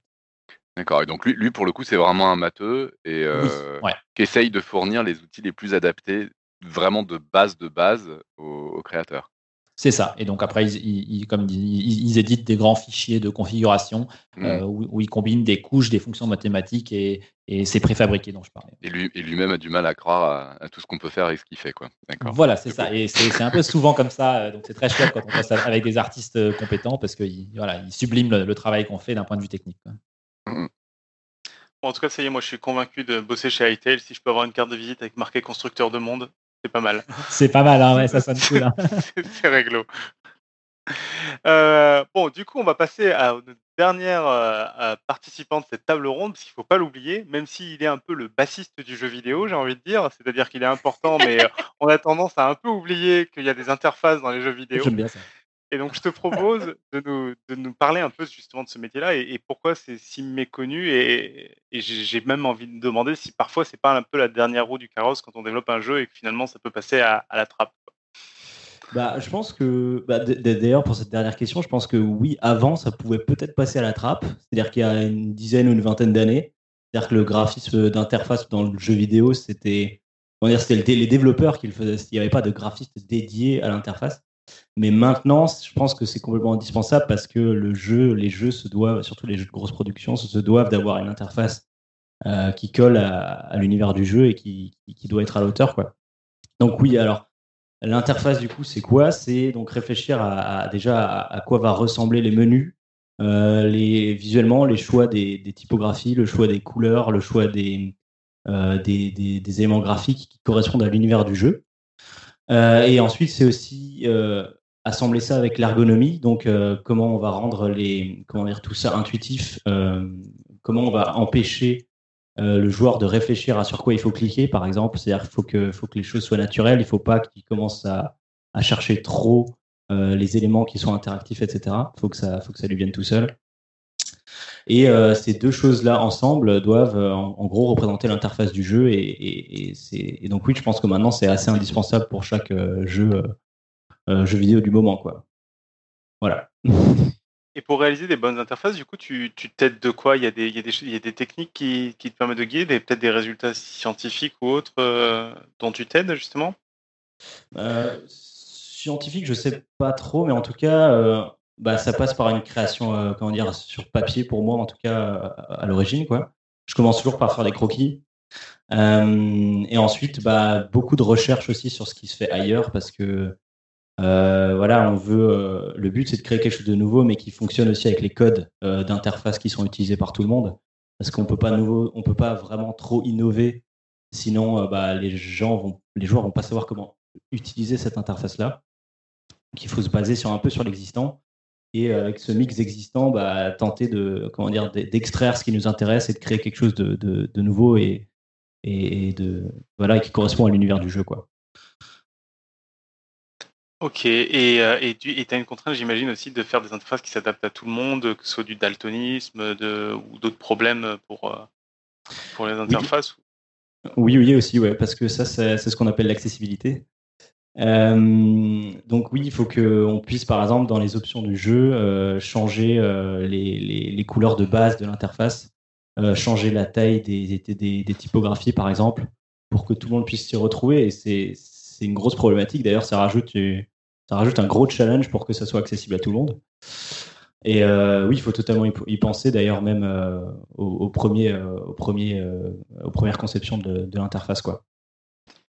Bah alors ça, parle, ça tombe bien que tu parles de changer des choses, parce que si j'ai bien compris depuis le début, un des gros buts d'ITEL qui était dans son cœur, c'est d'avoir un peu tout qui est modifiable. Et mmh j'étais très content qu'on soit quelqu'un qui fait de l'interface, parce que du coup, si j'ai bien compris, c'est qu'il va y avoir au moins quelque part des menus avec des, centaines et des centaines de paramètres à modifier. Mmh et, pour, et ça, en face de ça, on va y mettre des joueurs qui n'en auront absolument rien à foutre. Ils voudront juste faire une aventure euh, façon Zelda, comme disait euh, Thomas tout à l'heure, où on essaie juste d'aller, euh, je sais pas, tuer des monstres, etc. D'autres qui vont vouloir construire leur maison. Et il y a ceux qui vont vouloir aller débroussailler des outils, mais même ceux-là, peut-être qu'ils auront peur d'une interface trop complète au début et qu'ils aimeront apprendre au fur et à mesure. Donc, comment tu fais pour contenter tout le monde dans un projet comme Hytale bah, C'est le, plus gros challenge. Hein. En gros, je pense que la partie la plus importante, c'est de mettre en avant le contenu surtout. Donc, il faut, faut, faut, que les joueurs puissent savoir directement sur quoi. Quand un joueur recherche quelque chose, il faut qu'il puisse le trouver directement. Par exemple, sur la partie customisation de son, son personnage, pardon, il va, on va mettre en avant le, le, contenu de la personnalisation. Donc, euh, le fait qu'il puisse euh, changer euh, son, ses chapeaux, son pantalon, ses t-shirts, j'en sais rien. Et euh, on va essayer, enfin moi je vais essayer de faire en sorte aussi que l'interface soit, soit pas trop euh, dérangeante pour l'utilisateur. Euh, si ça gêne l'œil, ça peut, comment dire, ça peut être un, point négatif pour l'utilisateur parce qu'il va commencer à être, à pas savoir où regarder, etc. Donc guider le regard, c'est très important dans ce genre de truc, quoi. oui, voilà. Je, rajouterais au, niveau de donc, la partie euh, plus créative, il faut bien comprendre qu'on a, on a donc vraiment plusieurs publics dans le jeu. Quoi. On, a, on a les joueurs et on s'attend vraiment à ce qu'il y ait beaucoup de, gens qui n'ouvrent jamais les outils de création parce que peut-être ça les intéresse pas, c'est pas leur délire. Eux, ils veulent jouer à, un, Zelda avec des éléments de génération aléatoires et, et, profiter de ça et profiter du contenu que d'autres vont créer. Mais eux, ça les intéresse peut-être pas. Donc, dans l'expérience de base du jeu, euh, ils ne sont pas confrontés à toute cette complexité. Quoi. Donc l'outil de création de personnages, celui-là, c'est un, outil très euh, destiné au, tout venant, puisque tout le monde aura besoin de, de, créer son personnage. Euh, mais les outils qui vont permettre d'aller modifier justement la génération du monde ou, ou les modèles 3D dans le jeu, cela, il va falloir euh, euh, les, aller les chercher. Quoi. Donc, il y aura, voilà, par exemple, une, touche dans le jeu qui permet de les, ouvrir. Euh, mais ça, ça va, les gens vont peut-être le trouver quand ils iront lire les tutoriaux à propos de tiens, comment est-ce que je fais des, modifications dans Retail donc, déjà, il y, a ce côté-là, où euh, on va pas mettre ça dans la face des gens qui veulent jouer euh, à l'aventure. Et donc aussi, je pense qu'il y, a une part qu'on peut dire à ce niveau-là, c'est que euh, vu que c'est des outils qui sont un peu plus dédiés à des, connaisseurs ou à des gens qui sont prêts à faire un effort, on peut aussi s'adresser à eux différemment et donc être plus technique et avoir des interfaces qui sont peut-être aussi voilà, plus orientées productivité et moins expérience de jeu. Ouais, sur, sur euh, la question des interfaces, euh, je, je, viens de, de, de regarder, il y, a, il y, a, une histoire euh, qui s'appelle le Dark Patterns, quand tu designs une interface pour guider l'utilisateur pour faire quelque chose un peu contre son gré, pour guider son, son regard ou le forcer à, à, faire quelque chose dans l'interface. Ouais. comment est-ce que tu empêches ce genre de truc ou est-ce que c'est des stratégies que les gens utilisent dans les jeux vidéo et que... Et est-ce qu'il y a des dérives de, de tout ça en fait? Bah, oui, c'est des, stratégies qui sont très utilisées euh, ces derniers temps, surtout dans les jeux mobiles d'ailleurs. Bon, certains jeux, euh, certains jeux PC aussi, etc. Mais oui, c'est les dark patterns, enfin l'interface non éthique, comme on dit, c'est euh, par exemple le fait de mettre des éléments graphiques qui vont inciter, par exemple, à acheter à acheter du temps de jeu ou acheter des éléments en jeu. Donc, on va vouloir inciter l'utilisateur toujours à aller vers ces éléments pour, pour, pour faire du profit. Quoi. Donc, par exemple, c'est mettre des boutons trop gros, c'est mettre des, des pop-up qui arrivent sur l'écran sans qu'on a demandé, etc. Donc, c'est quelque chose qui va rendre l'expérience utilisateur très, très désagréable. Mais il y a plein de jeux mobiles qui font ça, ouais. La plupart des jeux mobiles gratuits font ça et c'est un peu, pour éviter ça, bah, on le fait, on n'en met pas quoi. On évite de mettre, on fait que tout soit cohérent et, et puis voilà quoi. Et je rajouterais qu'il y a certains cas où c'est pas mal fait du tout et c'est pas dérangeant pour l'utilisateur à tel point qu'ils se rendent même pas compte qu'ils sont manipulés. D'ailleurs, dans le jeu, par exemple, dans, les, dans certains jeux euh, free-to-play, euh, je vais pour en citer qu'un seul, euh, comme Candy Crush, allez, qui incite vraiment le joueur et qui le guide à toujours plus jouer, créer des mécanismes addictifs, mais aussi via les interfaces, via la manière dont on navigue dans le jeu, la réactivité, la vitesse à laquelle on lance une partie etc. Quoi. Alors le, free-to-play, juste pour les gens qui connaissent pas le milieu, c'est un modèle de jeu, si, si je, si, je maîtrise bien, où, où, on peut jouer gratuitement, mais où euh, on, doit, on est constamment incité à payer euh, des petites choses et des petites transactions pour financer le jeu. Pour financer le jeu, ouais, c'est ça. Donc euh, ça sert à financer le jeu. Et puis... J'ai une dernière question pour notre réalisateur d'interface, comme tu es, que tu es sous le projecteur euh, ce soir. Euh, alors, je vais faire des références à deux jeux récents. Désolé pour ceux qui ne jouent pas du tout. Je vais essayer d'être très clair. Euh, je, pense à ces deux jeux parce que pour moi, c'est des jeux qui ont où le jeu c'est l'interface et ils ont réussi à la rendre très très ludique.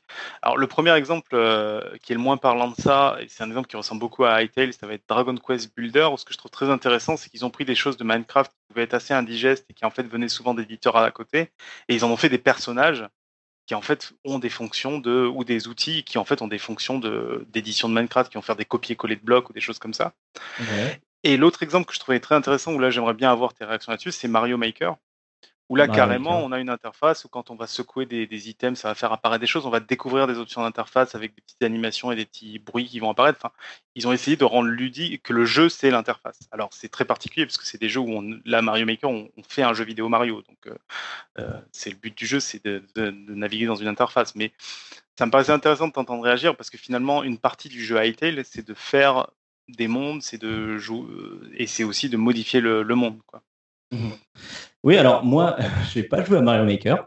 je euh, tentais. mais euh, par contre, mais par contre, je peux rebondir en disant que c'est un jeu connu, Hearthstone. Je pense que tu connais. Euh, c'est un jeu de cartes du coup sur. C'est un peu ce que tu dis, c'est-à-dire que Hearthstone c'est pareil, c'est un jeu de cartes, mais on joue avec une interface complètement au final, parce que ce tout, tout le jeu est uniquement de l'interface. Et euh, là où c'est très fort, et je pense que c'est pareil pour Mario Maker, c'est que euh, le, tout est tellement bien fait dans la réactivité des éléments et euh, le, feeling des éléments avec lesquels on interagit que ça crée du gameplay en fait. Et ils arrivent à créer du gameplay et du, et du coup de l'addiction avec ça aussi. Donc je pense que ça peut tout à fait marcher quoi de faire des jeux uniquement avec l'interface. Euh, pour, des, pour des genres de jeux très spécifiques. Bah, d'ailleurs, il y a, y, a, y a, de plus en plus de jeux qui se revendiquent d'avoir zéro interface, parce qu'ils ont justement réussi à en partie euh, noyer l'interface dans le jeu. Oui, c'est ça, ouais. C'est ce qu'on appelle l'interface euh, diégétique au final. C'est une interface qui n'est pas une surcouche par-dessus la 3D, mais qui est intégrée directement dans la 3D du jeu. Voilà. Ok. Euh, bah, je vais continuer sur des questions plus générales pour tout le monde. Du coup, je, fais le conducteur parce que Eléa gère les, micros. Euh, on avait une question un peu pour vous tous. C'est quelle est la plus grosse difficulté que vous avez rencontrée pendant le développement d'un jeu? Euh, bah, j'ai le micro, je l'ai, ouais. ouais. bon, nous, on est dans une situation un peu particulière avec le, format d'entreprise qu'on a. C'est-à-dire qu'on on travaille de chez nous tous. Euh, donc on va dire qu'on est un peu une exception. Donc vis-à-vis de cette exception, le, plus gros obstacle, la plus grosse difficulté pour pour moi en tout cas, c'est la communication, c'est-à-dire euh, réussir à être transparent avec les autres, euh, être synchronisé sur ce qu'on fait, toujours bien communiquer. ça c'est quelque chose de très important et très difficile. Donc je pense que c'est oui, voilà, je pense que c'est une, grosse, une des grosses difficultés qu'on a. Euh, si vous voulez rajouter quelque chose, Thomas Élisée bah, On va essayer chacun d'en trouver une différente. Bah, ça n'a pas, besoin d'être une difficulté sur Hytale, ça peut être une difficulté généralement sur un autre jeu que vous avez eu. Euh. Je vais citer quelque chose, c'est plutôt euh, mon expérience de travail sur un jeu qui n'était pas du tout assuré comme étant un succès, donc Dungeon Rusher. J'ai travaillé pendant quasiment trois ans, pas à temps plein, mais sans argent sans, euh, sans qu'on ait de, financement pour, euh, pour, pour avancer. Donc c'était vraiment que sur mon, mon, temps que je donnais au projet. Et en quoi bah, voilà, la difficulté, c'est très très difficile parfois de, de, faire financer son projet indépendant. c'est éreintant, c'est extrêmement stressant. C'est pas juste faire un jeu vidéo, c'est pas juste rigoler, s'amuser, et, et c'est pas facile. C'est beaucoup de stress, c'est beaucoup d'angoisse, c'est beaucoup de, de, moments où on va se demander si on va réussir à manger le lendemain et si on va pas juste abandonner et faire autre chose parce que c'est compétitif, c'est un milieu où, il y a énormément de, de concurrence et, euh, et, pas forcément, voilà, c'est pas forcément. Euh, si le jeu n'est pas bien, l'argent ne rentre pas, tout simplement. C'est donc euh, heureusement le jeu était pas trop mal quand il est sorti, ça nous a payé, on a pu se payer, ça nous a remboursé notre temps qu'on avait passé dessus. Mais si le jeu avait été un échec, ça aurait été terrible, quoi. Ça aurait été un coup terrible pour tout le monde. Ça, c'était vraiment, c'était trois ans difficiles. C'est là où, on peut faire un peu un parallèle avec euh, comment fonctionne la recherche en ce moment. Si, si, tu écris un projet euh, de recherche et tu cherches des financements pour pouvoir le mener, mais tu n'es jamais sûr d'avoir l'argent pour euh, le mener jusqu'à la fin. Et... si tu ne trouves pas, bah, tu n'as pas de papier, tu n'as pas d'article, tu ne publies pas. Et... Exactement. Voilà, je dire la même chose aussi. C'est un peu, c'est une bonne analogie, je pense finalement. Science et jeux vidéo, même combat. Ouais, euh, bah alors ce que disait Pierre est, très vrai, euh, le fait qu'on travaille tous à distance. Donc nous, on est quelques-uns sur Strasbourg, mais euh, l'équipe se trouve un peu dans, de très nombreux pays. donc ça veut dire qu'on doit un peu travailler avec cette complexité supplémentaire de ne pas se voir, parce que bon, il y a quand même beaucoup qui se communiquent dans, la présence au quotidien, le fait de se croiser, le fait d'avoir l'occasion de, discuter à la machine à café. Donc, donc ça, c'est un aspect qu'on n'a pas trop. On a aussi une équipe qui est très diverse avec, donc euh, des carrières différentes, des, expériences sont très différentes. Et donc, euh, parfois, on a peut-être aussi du mal à, se trouver sur euh, Ah bah tiens, moi, je suis, convaincu qu'il faut faire comme ça parce que j'ai eu telle expérience et puis, et puis un tel autre pense complètement différemment. Donc, donc ça, c'est parfois ouais, un, vrai challenge qu'on va avoir. une chose qui serait vraiment pas spécifique à, euh, à, mon métier, donc très technique, euh, ça va être d'arriver à communiquer euh, toute la complexité de ce qu'on réalise aussi bien au, management qu'au reste de l'équipe. Parce qu'on va dire qu'on peut sortir une fonctionnalité à un moment donné, et puis de l'extérieur, on dirait OK, c'est bon, c'est fait. Et puis en fait, nous derrière, on sait qu'il y a encore énormément de travail pour l'intégrer correctement avec le reste du jeu et que ça va générer en fait voilà, beaucoup de tâches supplémentaires par la suite pour que ça soit vraiment livrable et vraiment intégrable aux jeux vidéo. Euh, et, ça, bah, en fait, c'est un peu difficile quand on ne parle pas le même langage. C'est-à-dire que si, moi, je, commence à leur parler de, détails techniques, euh, ça ne va pas leur dire grand-chose. Donc, il faut parfois arriver à trouver euh, comment communiquer cette complexité sans rentrer dans des détails qui vont peut-être passer au-dessus de la tête de, de gens dont ce n'est pas le métier, tout simplement. Euh, et alors du coup, euh, on a un peu parlé avant de euh, l'aspect empirique du développement, le fait que vous étiez constamment obligé de faire des tests, etc., et que vous deviez constamment redécouvrir des, process. Alors est-ce que, est-ce que justement ce processus, le fait de devoir tout le temps inventer des solutions et trouver, trouver des, des, des réponses, c'est plutôt un truc qui vous motive ou c'est un truc qui vous fatigue à la longue? Oui, non mais voilà, la, réponse c'est ça quoi, c'est que à la fois c'est très chouette, c'est ça qui fait que le boulot est, intéressant. Euh, mais bon, parfois, on peut, on peut se poser la question sur des projets vraiment longs comme ça, est-ce qu'on est qu'on finira par en voir le bout quoi? Euh, Parce qu'à un moment donné, où tu aurais quand même envie de pouvoir dire, OK, on a résolu les problèmes, euh, on a trouvé les solutions. mais bon, voilà, ça avance, ça fait partie de, de du schmilblick, et là, on est sur un, un, projet très ambitieux, donc du coup, il faut accepter que c'est du travail à, longue haleine quand on fait un plus petit jeu vidéo, bah, c'est ce qu'il y a de sympa, c'est qu'on voit, on voit le bout plus vite. Et donc, euh, euh, cette itération, euh, elle, mène à voilà, une sortie de jeu et, à, et, au plaisir aussi d'avoir cet échange avec la communauté. Là, actuellement, le modèle où on est, ben, voilà, on, est, on est entièrement en interne. Et donc, je pense que ça manque parfois, le, fait d'être d'être au contact de, du joueur et, de pouvoir valider en quelque sorte des morceaux. Mais bon, voilà, c'est d'un autre côté un, un projet c'est une question sur laquelle on aurait peut-être dû commencer. Euh, ça me fait penser ce que tu dis. Vous êtes tous joueurs là dans, dans l'équipe ou pas spécialement? Il y a des gens qui travaillent euh, chez vous qui ne sont pas spécialement joueurs de jeux vidéo? Bah oui, on est tous joueurs. Hein. Bon voilà depuis depuis assez longtemps maintenant. Oui, ouais, ouais, je pense qu'il y a, y, a, y a personne ou presque dans les gens qui, sont là dans la quarantaine dans l'équipe qui ne joue pas. Alors après, bon, le, type de joueur, euh, bah, je ne saurais même pas te dire dans le détail, mais mmh. euh, il y a, y a peut-être toutes sortes de profils. Quoi. Mais euh, voilà, je pense qu'un un des critères qu'on a autour de l'embauche, c'est d'avoir cette, cette, culture commune. Et, donc, bah, voilà, nécessairement, on a envie de, gens qui sont passionnés de jeux vidéo, qui, qui s'y intéressent, qui ne peuvent pas s'empêcher d'y jouer et de, faire, et de faire des projets autour de ça. Quoi. Alexa, tu avais une question euh? Oui, bah, c'était par rapport au donc l'idée de comment construire un, bon jeu vidéo, mais aussi euh, quand vous commencez un jeu vidéo, euh, comment vous choisissez en fait ce que, vous allez faire comme type de jeu, parce qu'il y a plein de types de jeux, il y a des jeux d'arcade, des jeux de plateforme, des RPG, des jeux d'aventure, etc. et finalement, on parlait un peu du parallèle avec la recherche. Parfois, on commence des choses, on n'a pas forcément prévu de les commencer. Donc, est-ce que quand vous partez sur un nouveau jeu avec une nouvelle équipe, vous décidez euh, on va faire un jeu de plateforme, on va faire un, RPG, ou alors euh, c'est un peu euh, ça dépend de ce qui se présente. alors c'est une vraie question. Je pense que pour beaucoup d'indépendants, ça va beaucoup partir de peut-être de, leur passion, de ce de ce qu'ils ont envie de. En fait, c'est souvent le jeu auquel ils ont envie de jouer pour beaucoup. Hein. alors, c'est pas forcément d'ailleurs la, la, meilleure approche du tout parce que pour, voilà, pour faire un studio qui va être un peu durable, euh, il, faut, il faut arriver à rencontrer le marché, etc.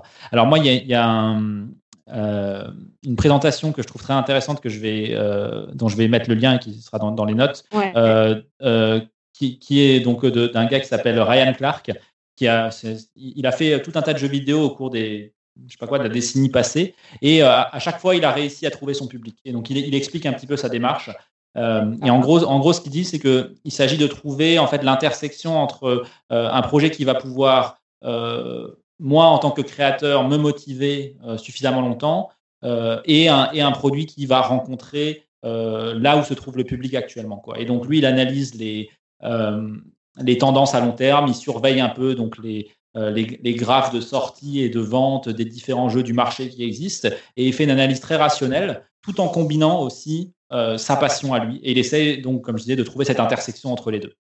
Ah ouais, donc c'est super intéressant. Il y a vachement de prévision en fait. Oui, en gros, on peut faire de la prévision. C'est un peu, soit soit tu vas à la passion, soit tu vas à l'analyse business, marketing et voilà. Bah, c'est un peu, c'est un peu comme dans le cinéma, c'est un peu comme dans plein d'autres euh, branches. Hein. Euh, nous, on y allait à la passion pour le coup, mais il s'avère que pour notre projet Hightail, on arrive dans un créneau où il y a un vrai besoin et une vraie envie de la part de la communauté d'avoir un jeu comme ça. Et c'est ça qui fait qu'on a une, vraie attente autour de notre jeu. Voilà. Oh, cool. Voilà, le, fait est que notre, passion autour, autour euh, voilà, on savait qu'elle existait parce que finalement, il y avait déjà une très grosse communauté autour de Minecraft et euh, on s'est tous retrouvés. Enfin, il y avait plein de serveurs, plein de gens qui faisaient des choses. Et, donc, euh, en quelque sorte, c'est bien, ça s'est combiné. On n'a pas eu besoin de, se poser beaucoup de questions, mais évidemment que le marché, il est là parce que euh, parce qu'on est plein à, vouloir plus, on est plein à avoir l'attente, on est plein à être un peu frustré aussi par l'état actuel de, de, ce type de jeu. Et donc, euh, ça s'est fait très naturellement. Quoi. Euh, mais c'est vrai que parfois, il y a, je sais pas, il y a quelqu'un qui aura peut-être eu un, jeu de niche bien particulier qu'il adore et il a envie d'en faire la prochaine itération. Et peut-être que là, actuellement, c'est peut-être pas du tout le moment pour le faire. donc là, c'est à chacun de, de, de, décider est-ce que, est -ce que je prends mon risque et peut-être j'arrive à moi recréer la nouvelle tendance en faisant quelque chose de vraiment extraordinaire ou, est-ce que je ne peux pas me le permettre d'un point de vue financier ou autre Et dans ce cas-là, il faut peut-être que je fasse un compromis dans, dans mon choix de projet. Quoi. Ouais, ou attendre un peu euh, que ça revienne ou des choses comme ça. Ouais. Ah, euh, peut-être qu'on peut parler un peu euh, des délais justement pour créer un jeu. Alors, il y a beaucoup de jeux que les gens ont attendu des années. pour Hytale, vous avez même choisi de, de, de, dire bah, on le sortira quand on le sortira, quand il sera prêt. voilà, qui est un, un choix assumé. Et est-ce qu'il y a un délai minimum pour, euh, pour construire un jeu, un bon jeu? Alors, euh, je pense pas. C'est-à-dire, on peut très bien faire des bons jeux en très peu de temps et des bons jeux en beaucoup de temps et des mauvais jeux. Enfin, voilà. et du coup, euh, par exemple, dans les game jams dont on parlait tout à l'heure, c'est-à-dire qu'on peut faire des bons jeux en 48 heures si ça se passe bien et on peut aussi en faire des mauvais, etc. Il y a des, des jeux qui ont pris plus de 10 ans de développement. J'en sais un Diablo 3 peut-être, si les gens connaissent. Euh, Duke Nukem Forever. Ouais. Et euh, enfin bref, il y a nous, voilà, on a fait le choix effectivement de de, de se dire, euh, bah on fait les choses à fond, donc du coup ça va forcément prendre du temps, et puis on verra, voilà, quand ça sortira quoi.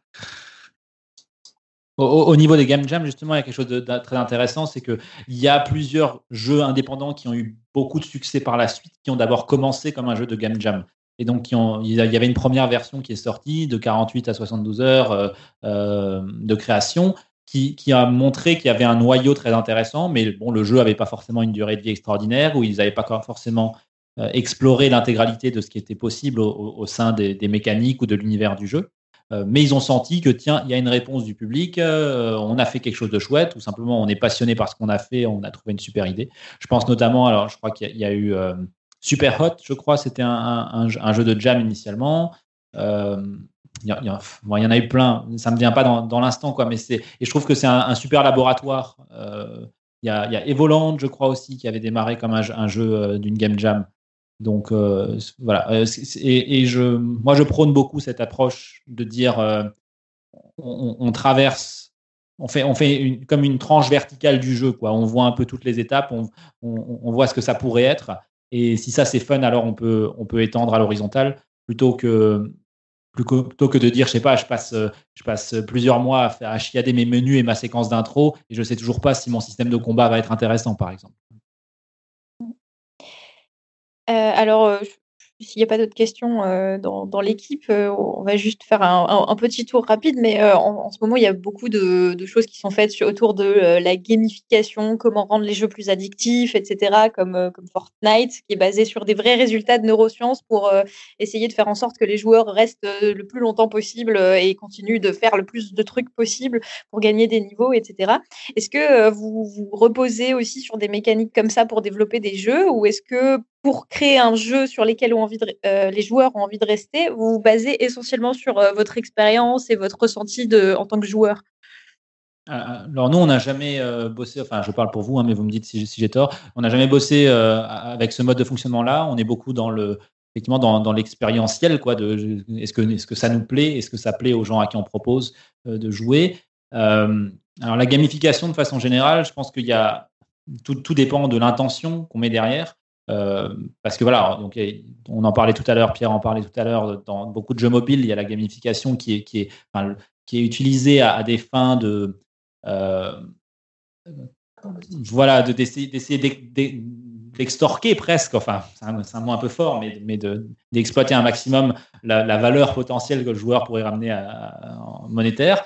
Euh, après, on a la gamification qui peut être utilisée d'autres façons. Je pense notamment à Khan Academy, euh, donc, c'est un, site euh, sur lequel on peut apprendre tout un tas de choses, donc euh, de la géométrie, des, mathématiques, de l'informatique, de la biologie. Enfin, il y, a un peu tous les sujets qui sont couverts, je crois.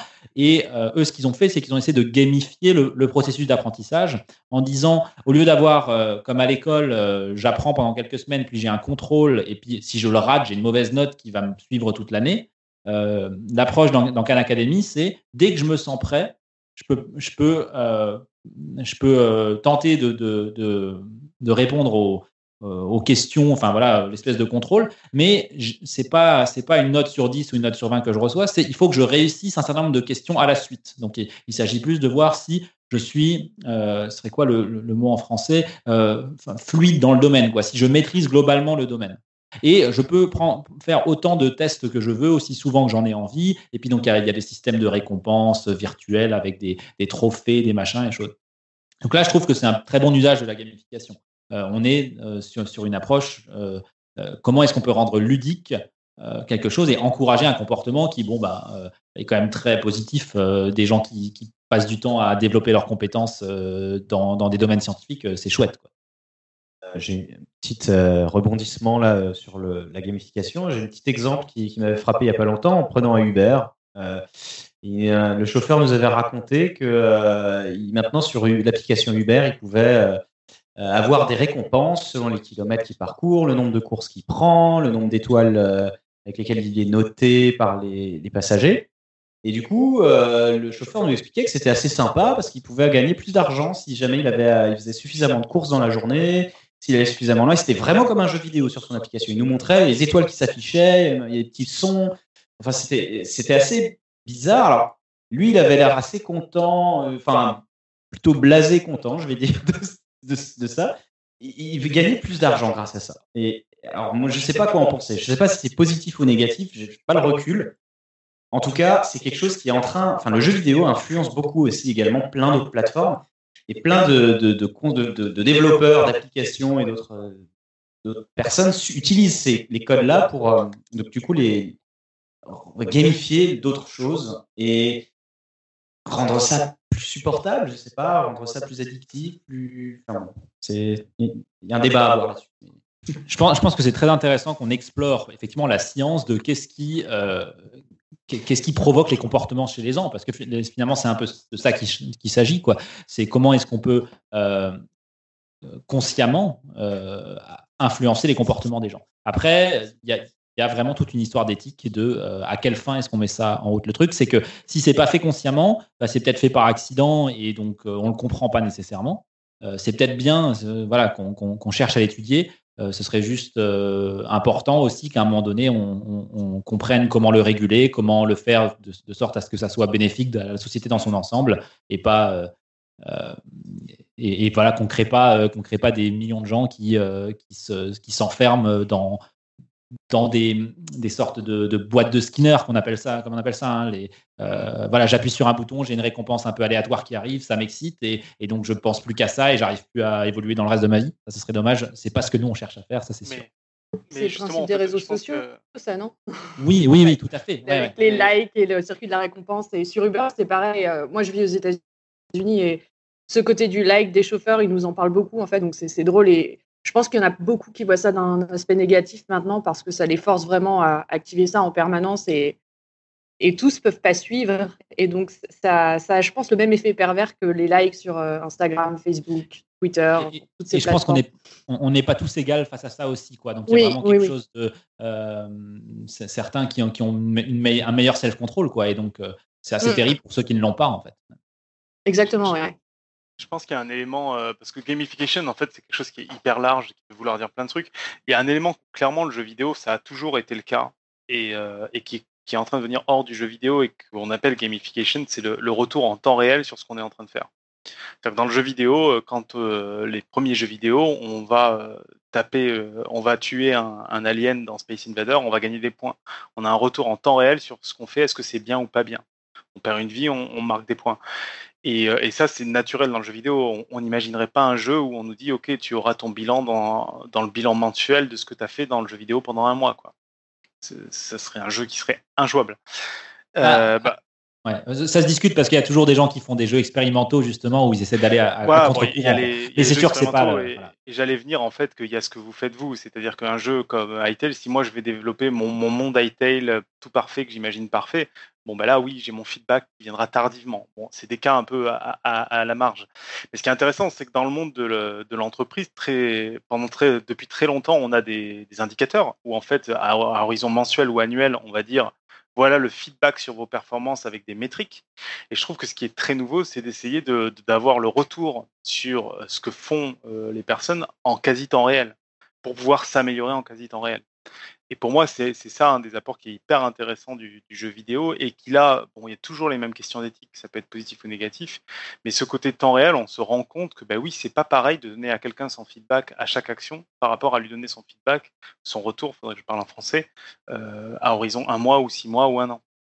Ouais, et ça, ça vient toucher à cette idée de la, euh, gratification à, comment on dit en français, à retard ou euh, qui est effectivement une, composante de la personnalité de chacun, la, possibilité d'être euh, de travailler sur des objectifs à long terme et d'être OK avec le fait que j'aurai ma récompense à long terme.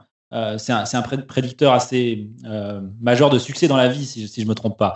et donc, les gens qui, qu'on, entraîne à, à, ne pas savoir retarder leur gratification, c'est-à-dire travailler pendant des années pour, pour faire des études, pour après avoir un bon job ou des choses comme ça, bon, voilà, comme dit, ça, a des vraies conséquences après sur, sur la vie des gens. Donc, euh, euh faut pas seulement qu'on joue avec ces, euh, ces boutons et qu'on appuie et qu'on essaie de voir ce que ça fait. Il faut aussi qu'on se dise euh, qu'est-ce qu'on en fait de tout ça par la suite. Mmh. Et du, du, coup, pour prendre un peu à contre-pied cette question, on parle souvent euh, dans les entreprises et tout de serious gaming, donc qui sont des jeux qui permettent d'apprendre quelque chose ou d'apprendre une notion ou de découvrir un environnement, si je me trompe pas, euh, dans ce que ce qu'est le serious gaming. Est-ce que pour vous, un jeu, ça doit être un prétexte pour apprendre ou transmettre des choses euh, nécessairement de ce point de vue-là? Moi, je dirais, je dirais non. C'est-à-dire que c'est pour moi la, fonction du jeu, elle n'est pas primairement, de, je ne vais pas repartir en ayant nécessairement appris quelque chose. Maintenant, je pense que fondamentalement, le jeu, et là, plus, plus largement que le jeu vidéo, euh, il y a quelque chose de, on, exploite les, euh, la machinerie du cerveau euh, d'un point de vue, bah, qu'est-ce, en fait, qu'est-ce qui me donne envie de jouer, qu'est-ce qui me donne envie de rester dans le jeu, c'est d'être dans cet état de, de, de flow où je fais toujours quelque chose d'un petit peu plus difficile, mais qui a ma portée, j'apprends un peu plus et j'ai du plaisir en fait à ça. Quoi. Donc, mais, enfin, ce que je veux dire, c'est que c'est une histoire de la finalité de ce que j'apprends. Pour moi, elle n'a pas besoin d'être euh, OK, du coup, je vais pouvoir, euh, euh, je sais pas quoi, mieux m'en sortir dans la vie ou quoi. C'est cool de jouer à un jeu de tir et d'apprendre à, à, tirer hyper bien et d'avoir du fun à ça dans le cadre de ce jeu vidéo. Et ça n'a pas besoin de me servir à les chasser derrière ou quoi. Enfin, ou si je joue à Minecraft, ça ne veut pas dire que ça m'apprend à survivre dans le vrai monde, quoi. Mais ça utilise la même, je pense, les mêmes mécanismes dans le cerveau qui ce qui excite là-dedans, c'est que ça ressemble au, challenge de la vie réelle, d'apprendre à survivre. Mais je ne pense pas que ça, ça a besoin d'être applicable. C'est OK d'avoir juste du fun. Je pense que dans le serious, le serious game, bon, moi j'ai un avis assez euh, sévère dessus, donc je ne peux pas forcément critiquer le serious game. Mais c'est vrai que souvent, c'est quelque chose qui se, qu'on a remarqué, les gens qui font du serious game n'ont pas forcément de connaissances, de vraies connaissances de ce que c'est de développer un jeu vidéo. Et euh, du coup, le problème, c'est qu'on va d'abord engager des gens qui veulent euh, apprendre des choses, et on va pas forcément avoir les compétences du côté des gens qui savent créer des jeux vidéo. Du coup, on se retrouve avec des espèces de pseudo-jeux de, faits par des gens qui n'ont jamais fait de jeu et qui fonctionnent à moitié, qui sont pas du tout drôles, et du coup, ils ne remplissent pas leur fonction de jeu pédagogique, puisque puisqu'ils ne donnent pas envie d'y jouer. Donc, quand on n'a pas envie de jouer à quelque chose, on n'apprend rien. Enfin, on, ferme le, application et voilà. Et souvent, le problème du serious game, c'est ça, c'est que le jeu n'est pas un jeu, enfin, il n'est pas drôle. C'est une mauvaise façon de cacher une manière d'apprendre quelque chose à quelqu'un, mais pas tout le temps. Alors, je, précise quand même, hein, je ne suis pas un grand spécialiste non plus. Il y a certainement des serious games bien faits, j'en ai pas encore vu. Voilà. Robin, tu avais une remarque par rapport à ça? Ça ressemble énormément à, une de mes rengaines sur la, vulgarisation et l'art, en fait. C'est-à-dire que euh, si, on veut vraiment faire un, truc artistique, une œuvre artistique, quelle qu'elle soit, et je pensais pas assez au jeu parce que parce que je suis pas vraiment, enfin je suis pas du tout un joueur en fait pour être tout à fait franc. Euh, tous les jeux dont vous parlez depuis le début, euh, au, mieux j'ai une vague idée de ce que c'est. Mais oui, c'est-à-dire que là ce que tu dis, effectivement, on a on a comme objectif de jouer, on a comme objectif d'être dans des dans des dans des univers. Et la, la question en fait c'est tu dis, on fait appel à des gens qui savent pas forcément ce que c'est qu'un jeu, euh, ou qui savent pas forcément bien développer un jeu. ma question, parce que moi en fait je crois pas au mélange tout court, euh, ce genre de mélange. C'est-à-dire si tu es en train de faire de, de l'art, t'es pas en train d'expliquer un truc. Sinon tu fais pas de l'art, tu fais autre chose. Et, ma question c'est est-ce que ça existe si on trouve des bons, si on prend vraiment une équipe avec des bons, des bonnes personnes des, deux camps quoi, dès qu'ils veulent enseigner quelque chose et dès qu'ils savent faire des jeux. Est-ce que tu as au moins un exemple? Est-ce que tu crois euh, au fait que ça soit faisable ou est-ce que Je pense que ça peut être faisable. Quelque chose me dit que c'est possible, c'est juste que j'ai pas d'exemple et là c'est vraiment très subjectif, hein, c'est mon avis. Je pense que c'est possible. C'est vraiment. Euh, après, je trouve qu'il y a des jeux qui sont tellement, tellement sophistiqués que ça ressemble à des, à des métiers. Bah, moi, j'ai un exemple, j'ai un exemple qui est Minecraft. Hein. Oui. C'est tout con, mais en fait, Minecraft, dedans, il y a, un système de, construction d'objets à partir d'autres objets. Alors, la plupart du temps, il est assez, assez débile, mais il y a, quelques petites intuitions d'où viennent certains objets. Alors, tu vas pas faire. Le truc, c'est que c'est pas. On, s'attend toujours via les serious games d'avoir l'équivalent d'un cours euh, complet sur six mois. Mais si mmh déjà tu développes des mécanismes, alors peut-être aussi pas des choses théoriques, mais des, euh, des, habitudes, des aptitudes, ça, ça rentre dans, quelque chose qui va être, euh, qui va être de l'éducation en fait. Tu as plein d'exemples de, de, gens qui l'ont utilisé pour bah, de la communication, pour du, du, du, travail, du travail en équipe, et puis bêtement ce système de, construction d'objets. Bah, quand tu découvres que tu dois faire du griller du sable pour faire du, du verre, bah, tu as appris quelque chose en fait. C'est vrai. Mais ce qui est marrant, c'est qu'en fait, ce que tu dis, c'est que c'était pas l'objectif à la base du jeu. Ah oui, complètement. ils sont pas, d'accord avec ce que ça allait servir. c'est là la différence avec le serious game, c'est qu'on essaye de faire quelque chose qui va apprendre avec, des choses, mais dans, dans Minecraft, par exemple, c'était pas du tout l'objectif, mais c'est devenu comme ça. Et c'est vachement bien. Là, bon, il y a un vrai exemple qui pourrait être cité comme exemple, c'est Kerbal Space Program, qui est un jeu de. On fabrique des fusées pour aller euh, essayer d'atteindre la, stratosphère, puis la Lune, puis enfin, c'est basé sur des principes physiques euh, réels. Et c'est vrai que là, pour le coup, alors l'objectif est peut-être pas d'apprendre la physique et l'astronomie euh, aux, jeunes et aux joueurs, mais ça fonctionne vraiment. C'est-à-dire, si on comprend ce qui se passe là, on peut appliquer ces principes-là, les comprendre. On a vraiment appris des choses. Donc oui, le jeu vidéo fait apprendre plein de choses, c'est sûr et certain. Presque ça, serious game. Euh, ça me fait penser à, des trucs. Effectivement, moi, quand j'étais petit et que j'ai commencé vaguement à jouer à quelques jeux vidéo, mais vraiment, je suis resté à la base de la base. Je me rappelle très bien de jeux, effectivement, ce que tu dis là sur le truc. Faut, globalement, il faut fabriquer une fusée, quoi, c'est ça? Et, et c'est réaliste, quoi. Oui, c'est ça. Et en, fait, du coup, moi, au bout d'un moment, ça, ma, question, c'est que ça ressemble plus à un jeu. Quoi. Ça, c'était le problème que j'avais quand j'étais petit et je me suis arrêté très vite parce que moi, déplacer un bonhomme euh, pour, pour, lui faire faire des trucs, oui. Avoir une interface où tu as l'impression d'être au boulot, euh, j'ai jamais compris comment des gens pouvaient jouer à ça. Mais manifestement, c'est euh, assez courant. Sur, cet exemple est très bon parce que je vais t'expliquer comment. C'est que justement, c'est là où tu vois que c'est des gens qui connaissent un peu le jeu vidéo. C'est pourquoi c'est un jeu kernel space program. C'est parce que non seulement tu peux construire une fusée qui va marcher, Ariane, quoi, avec deux trucs. Mais tu peux aussi faire la fusée que tu as toujours rêvé de faire pour savoir si elle va marcher, c'est-à-dire un truc qui a 50 réacteurs énormes et tu fais faire décoller ça, tu te dis ça va aller très vite sur la Lune. Et tu te rends compte que d'abord, non, ça explose, ça décolle pas. Alors tu dois t'entraîner et tout. Et là, tu peux réussir à faire décoller un truc avec 50 réacteurs. Donc c'est pas fou parce que ça pèse lourd. Et donc en fait, tu te rends compte de tous les problèmes des ingénieurs sur des idées à la con. Mais c'est ça, ça le côté ludique. Mais c'est vraiment, ce qui est marrant, c'est que c'est vraiment, c'est des simulateurs, quoi. C'est des trucs. Euh... c'est un simulateur où tu as le droit de faire des trucs très cons. Et je pense que c'est ça le truc qui rend ludique en fait la chose, c'est que tu mmh. penses à n'importe quelle idée débile, tu vas pouvoir la mettre dans ton simulateur, et puis tu vas voir ce que ça va faire. Ah, il y a juste Johan qui a une question, ouais.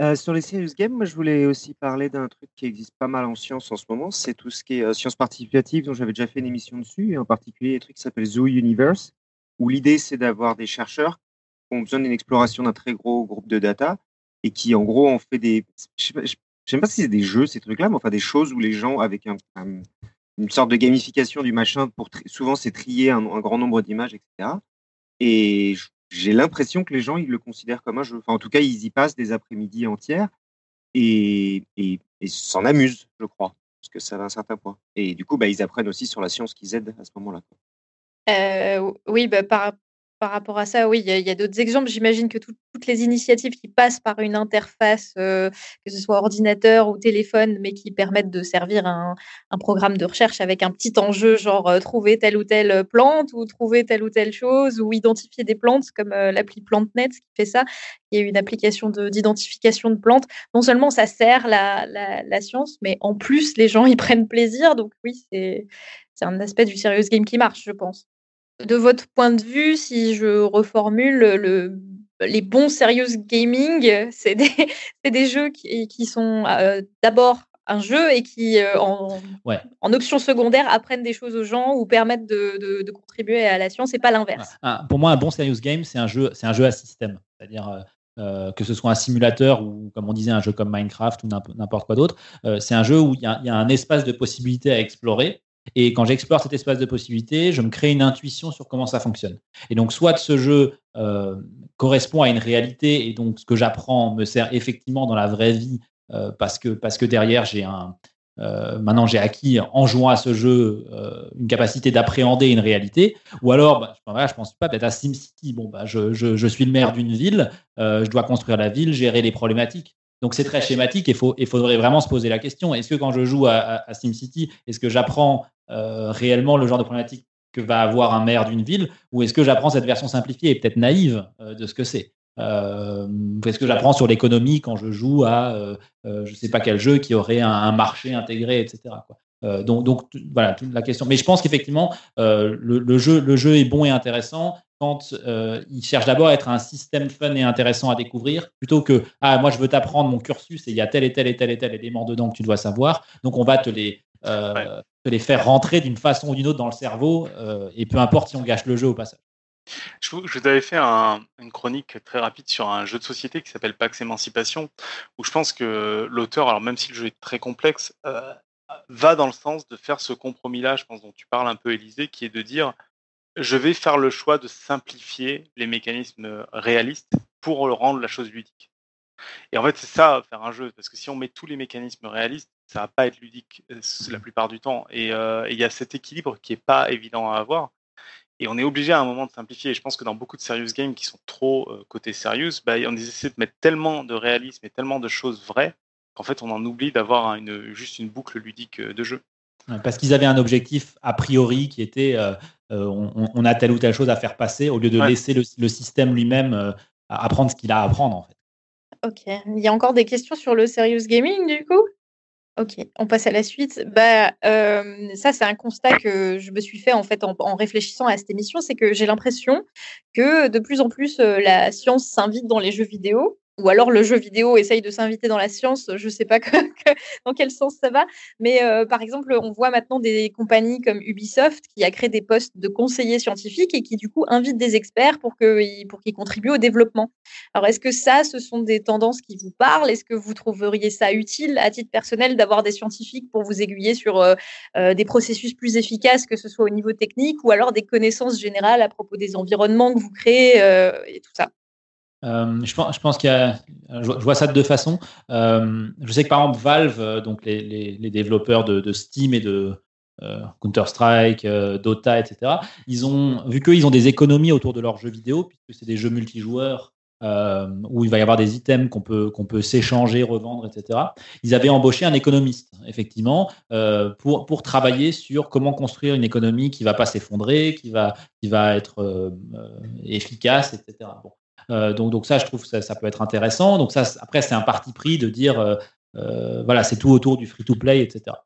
Donc on revient un peu sur les mêmes problématiques. Après, je pensais par exemple à, The Witness, un jeu de, de Tecla, où ils ont donc fait tout un monde sur une île et ils ont bossé avec alors c'est pas tout à fait, enfin c'est de la science, c'est plus de l'ingénierie. Ils ont bossé avec une boîte d'architecture pour effectivement designer des bâtiments et, des environnements qui avaient réellement du sens en termes de euh, ce pilier-là, ce pilier-là pourrait réellement soutenir cette structure. Euh, ces fenêtres, elles sont là parce qu'elles auraient du sens. Euh, un architecte les aurait réellement placées là, etc.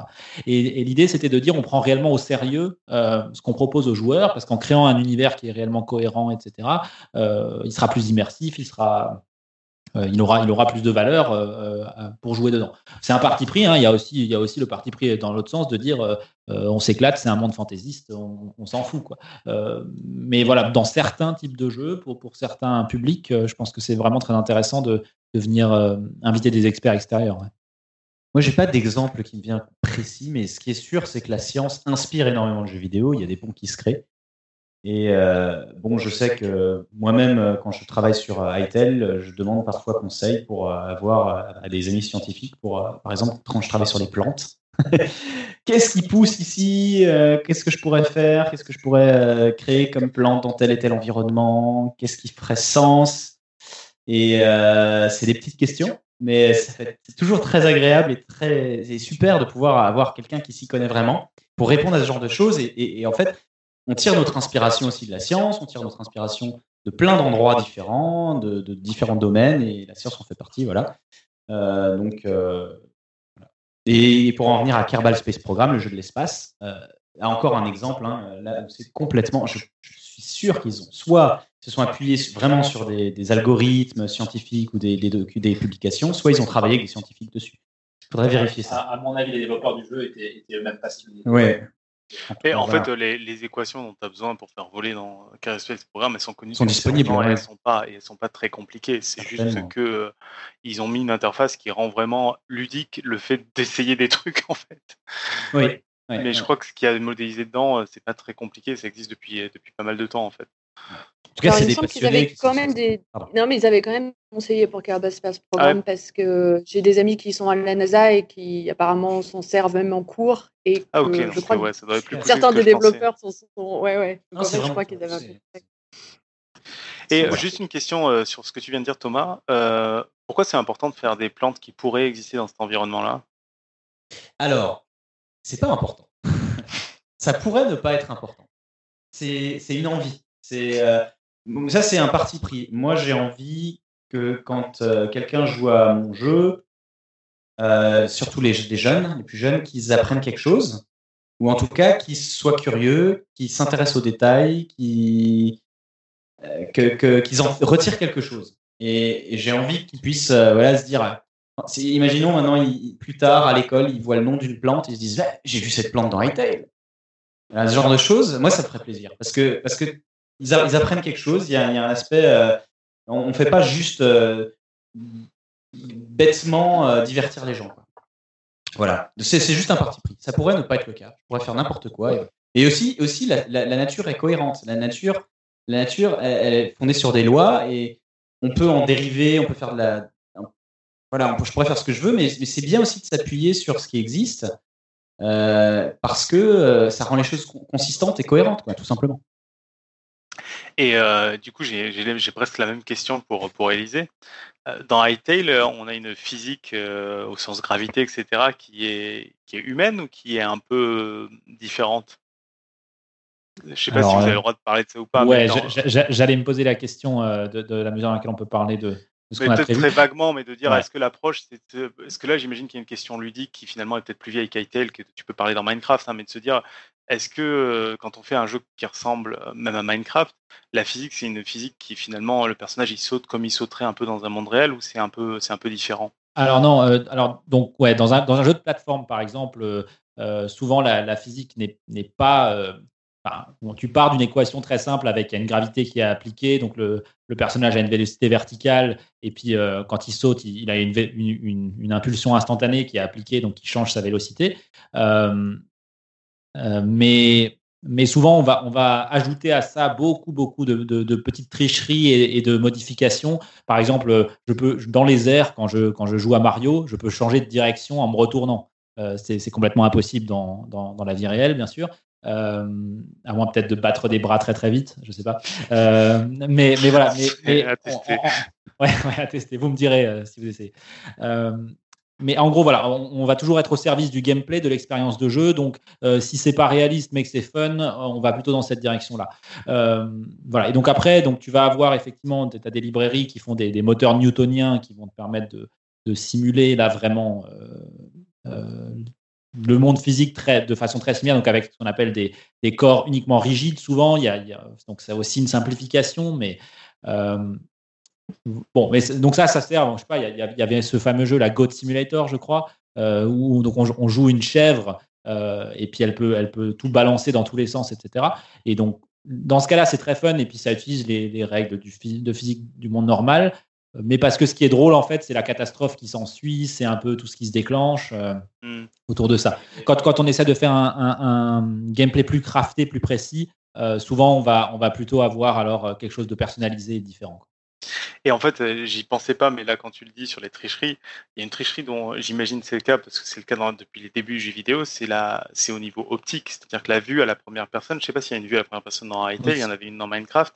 Mmh elle est irréaliste, non? C'est-à-dire que si on pourrait pas voir une main comme ça si on mettait une caméra devant. Oui, tout à fait. Euh, euh, je, regarderai si je le retrouve après, mais il y, a, un gif qui circule qui est assez extraordinaire. Je sais plus de quel jeu vidéo c'est, c'était peut-être Team Fortress 2. Il montre euh, donc le modèle 3D du personnage vu de l'extérieur, normal, et puis il le montre à la première personne. Et donc tu vois le bras effectivement qui est, il est pas là où devrait être par rapport à la hauteur des yeux et tout.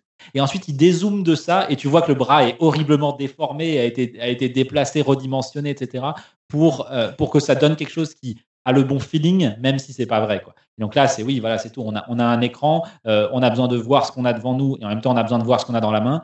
Donc, euh, on triche. Et bah, l'important, c'est que c'est, chouette à jouer. C'est, pas que ce soit réaliste ou que parce que nos yeux, bah, on a un champ de vision qui est beaucoup plus large en réalité. Alexa, tu voulais rajouter quelque chose? On a perdu Alexa. Ok. donc, bon, on va finir, on va bientôt approcher de la fin de l'émission. Alors, j'ai une, dernière question pour vous, s'il si n'y en a pas d'autres dans l'équipe. Mais est-ce que pour vous, science et jeux vidéo sont deux domaines qui gagneraient à s'entremêler encore plus à l'avenir et à marcher en parallèle? Alors oui, bon, je suis pas un expert de science, mais je pense que oui, clairement, parce que on peut tout à fait s'inspirer, comme disait Thomas de la science pour créer des meilleurs jeux aussi. Et on, fait appel souvent à des scientifiques aussi maintenant pour créer des jeux. Et, euh, on a même souvent des mathématiciens de toute façon qui travaillent avec nous et qui sont experts là-dedans.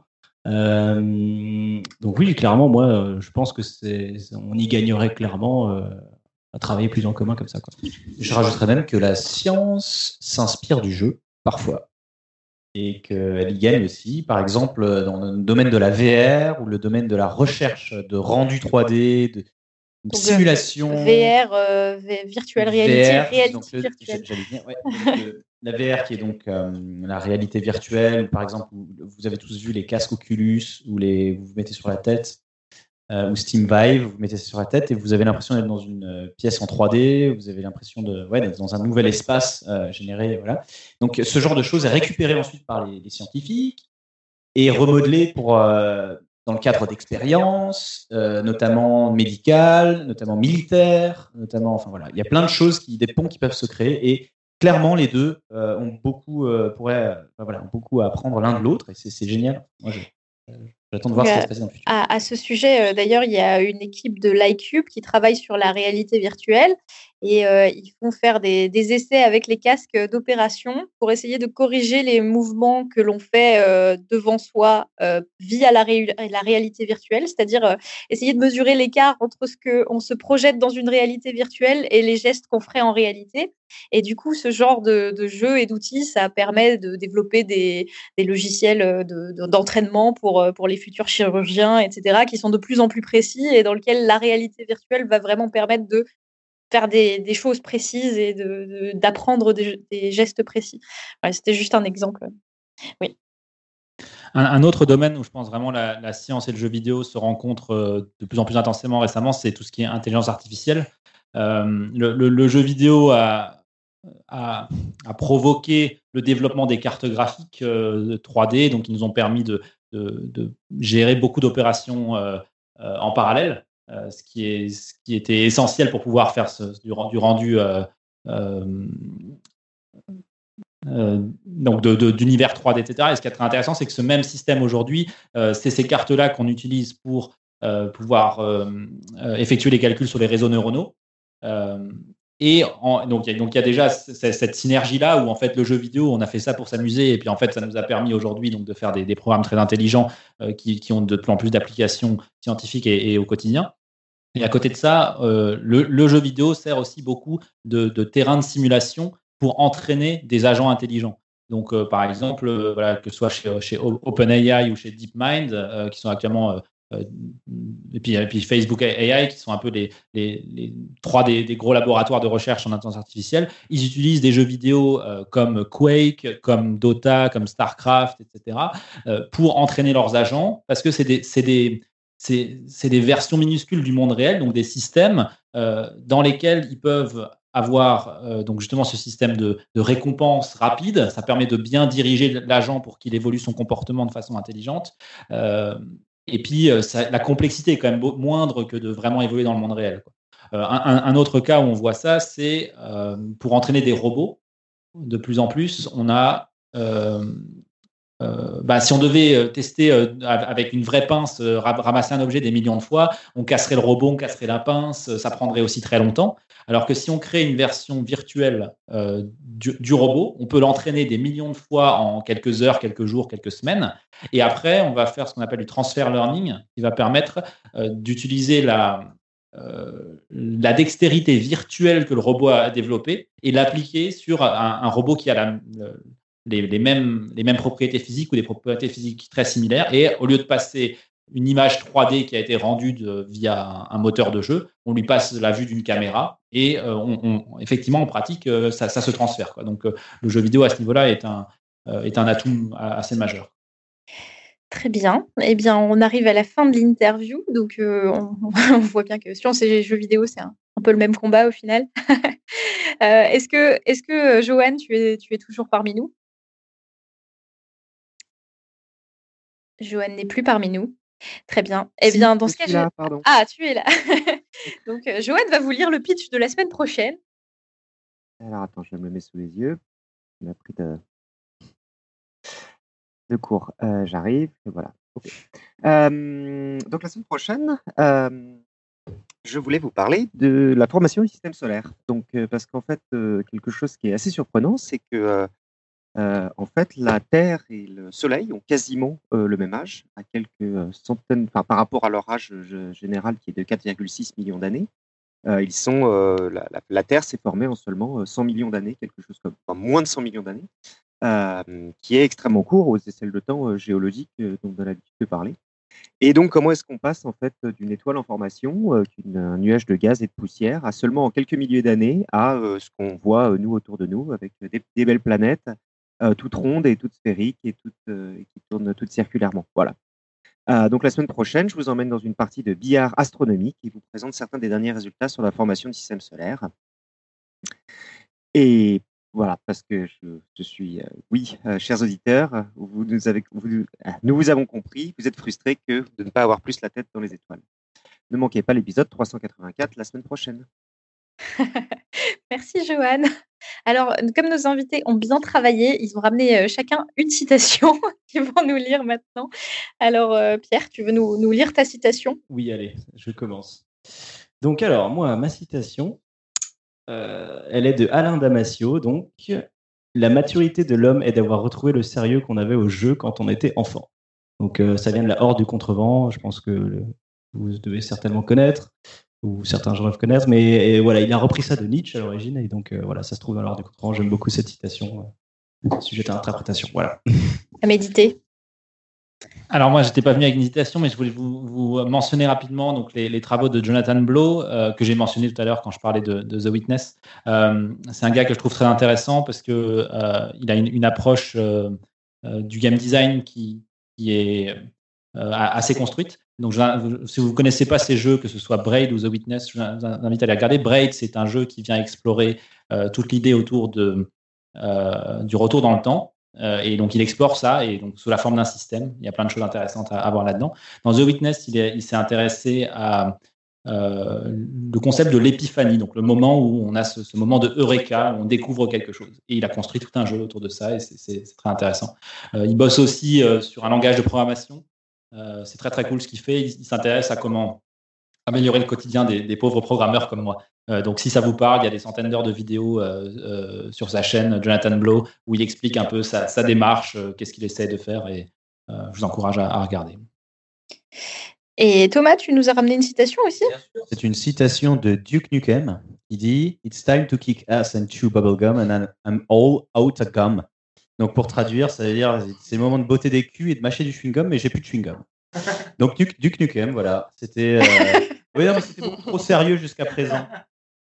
Donc il fallait que je rajoute un truc. Voilà, j'ai une petite image de Duke Nukem. C'est lui. c'est une figure On le mettra dans les, dans les notes d'émission. Et euh, Tup, tout enthousiaste qu'il était de, de, de, faire une émission sur le jeu vidéo, il, il a même ramené une citation lui-même. Euh, Tup, tu veux nous donner ta citation? S'il vous plaît en, en, C'est ça, je suis de retour.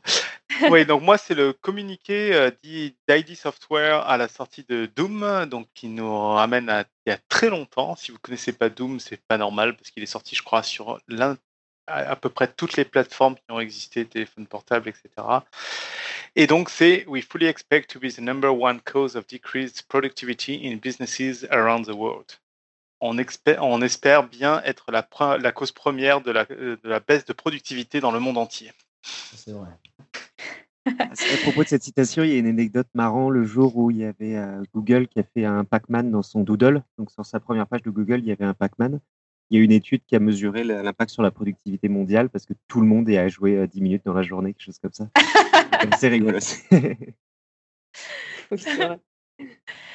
Eh bien, euh, on a une super émission avec quatre citations pour le prix d'une. Est-ce qu'on a déjà fait mieux dans Podcast Science? Je ne sais pas. Euh, donc, euh, pour, la, pour en ce moment, on vous propose un quiz. Alexa, est-ce que tu veux nous partager le quiz du moment? Oui, alors bon, pour rappel, hein, le quiz, c'est on, a, on vous questionne sur une idée reçue, une question fondamentale de la vie quotidienne, et puis on vous propose de répondre à cette question pour voir si c'est vrai, si c'est une légende urbaine ou pas. Et le quiz du moment donc, euh, il est absolument fondamental. C'est cette question qu'on a qui est que mettre de l'huile dans l'eau des pâtes les empêche de coller. Est-ce que c'est une info? Est-ce que c'est une intox? Donc, n'hésitez pas à, vous envoyer, à nous envoyer vos réflexions sur cette question cruciale à podcastscience.gmail.com ou sur les réseaux sociaux, donc Twitter notamment, Facebook. Et puis, on y répondra, euh, je ne sais plus quand exactement, mais dans la, dans la, prochaine, prochaine, émission. Dans la prochaine émission, non, oui, c'est ça, ouais. Voilà, euh, donc on arrive à la fin de cette émission interview, table ronde, un peu hybride sur le monde du jeu vidéo. Euh, on espère que dorénavant, vous allez passer des heures devant votre console avec une petite pensée pour toute la technique sous-jacente, les heures de travail qui sont investies par des personnes de compétences et d'horizons euh, totalement divers. On se retrouve la semaine prochaine et en attendant que servir la science soit votre joie.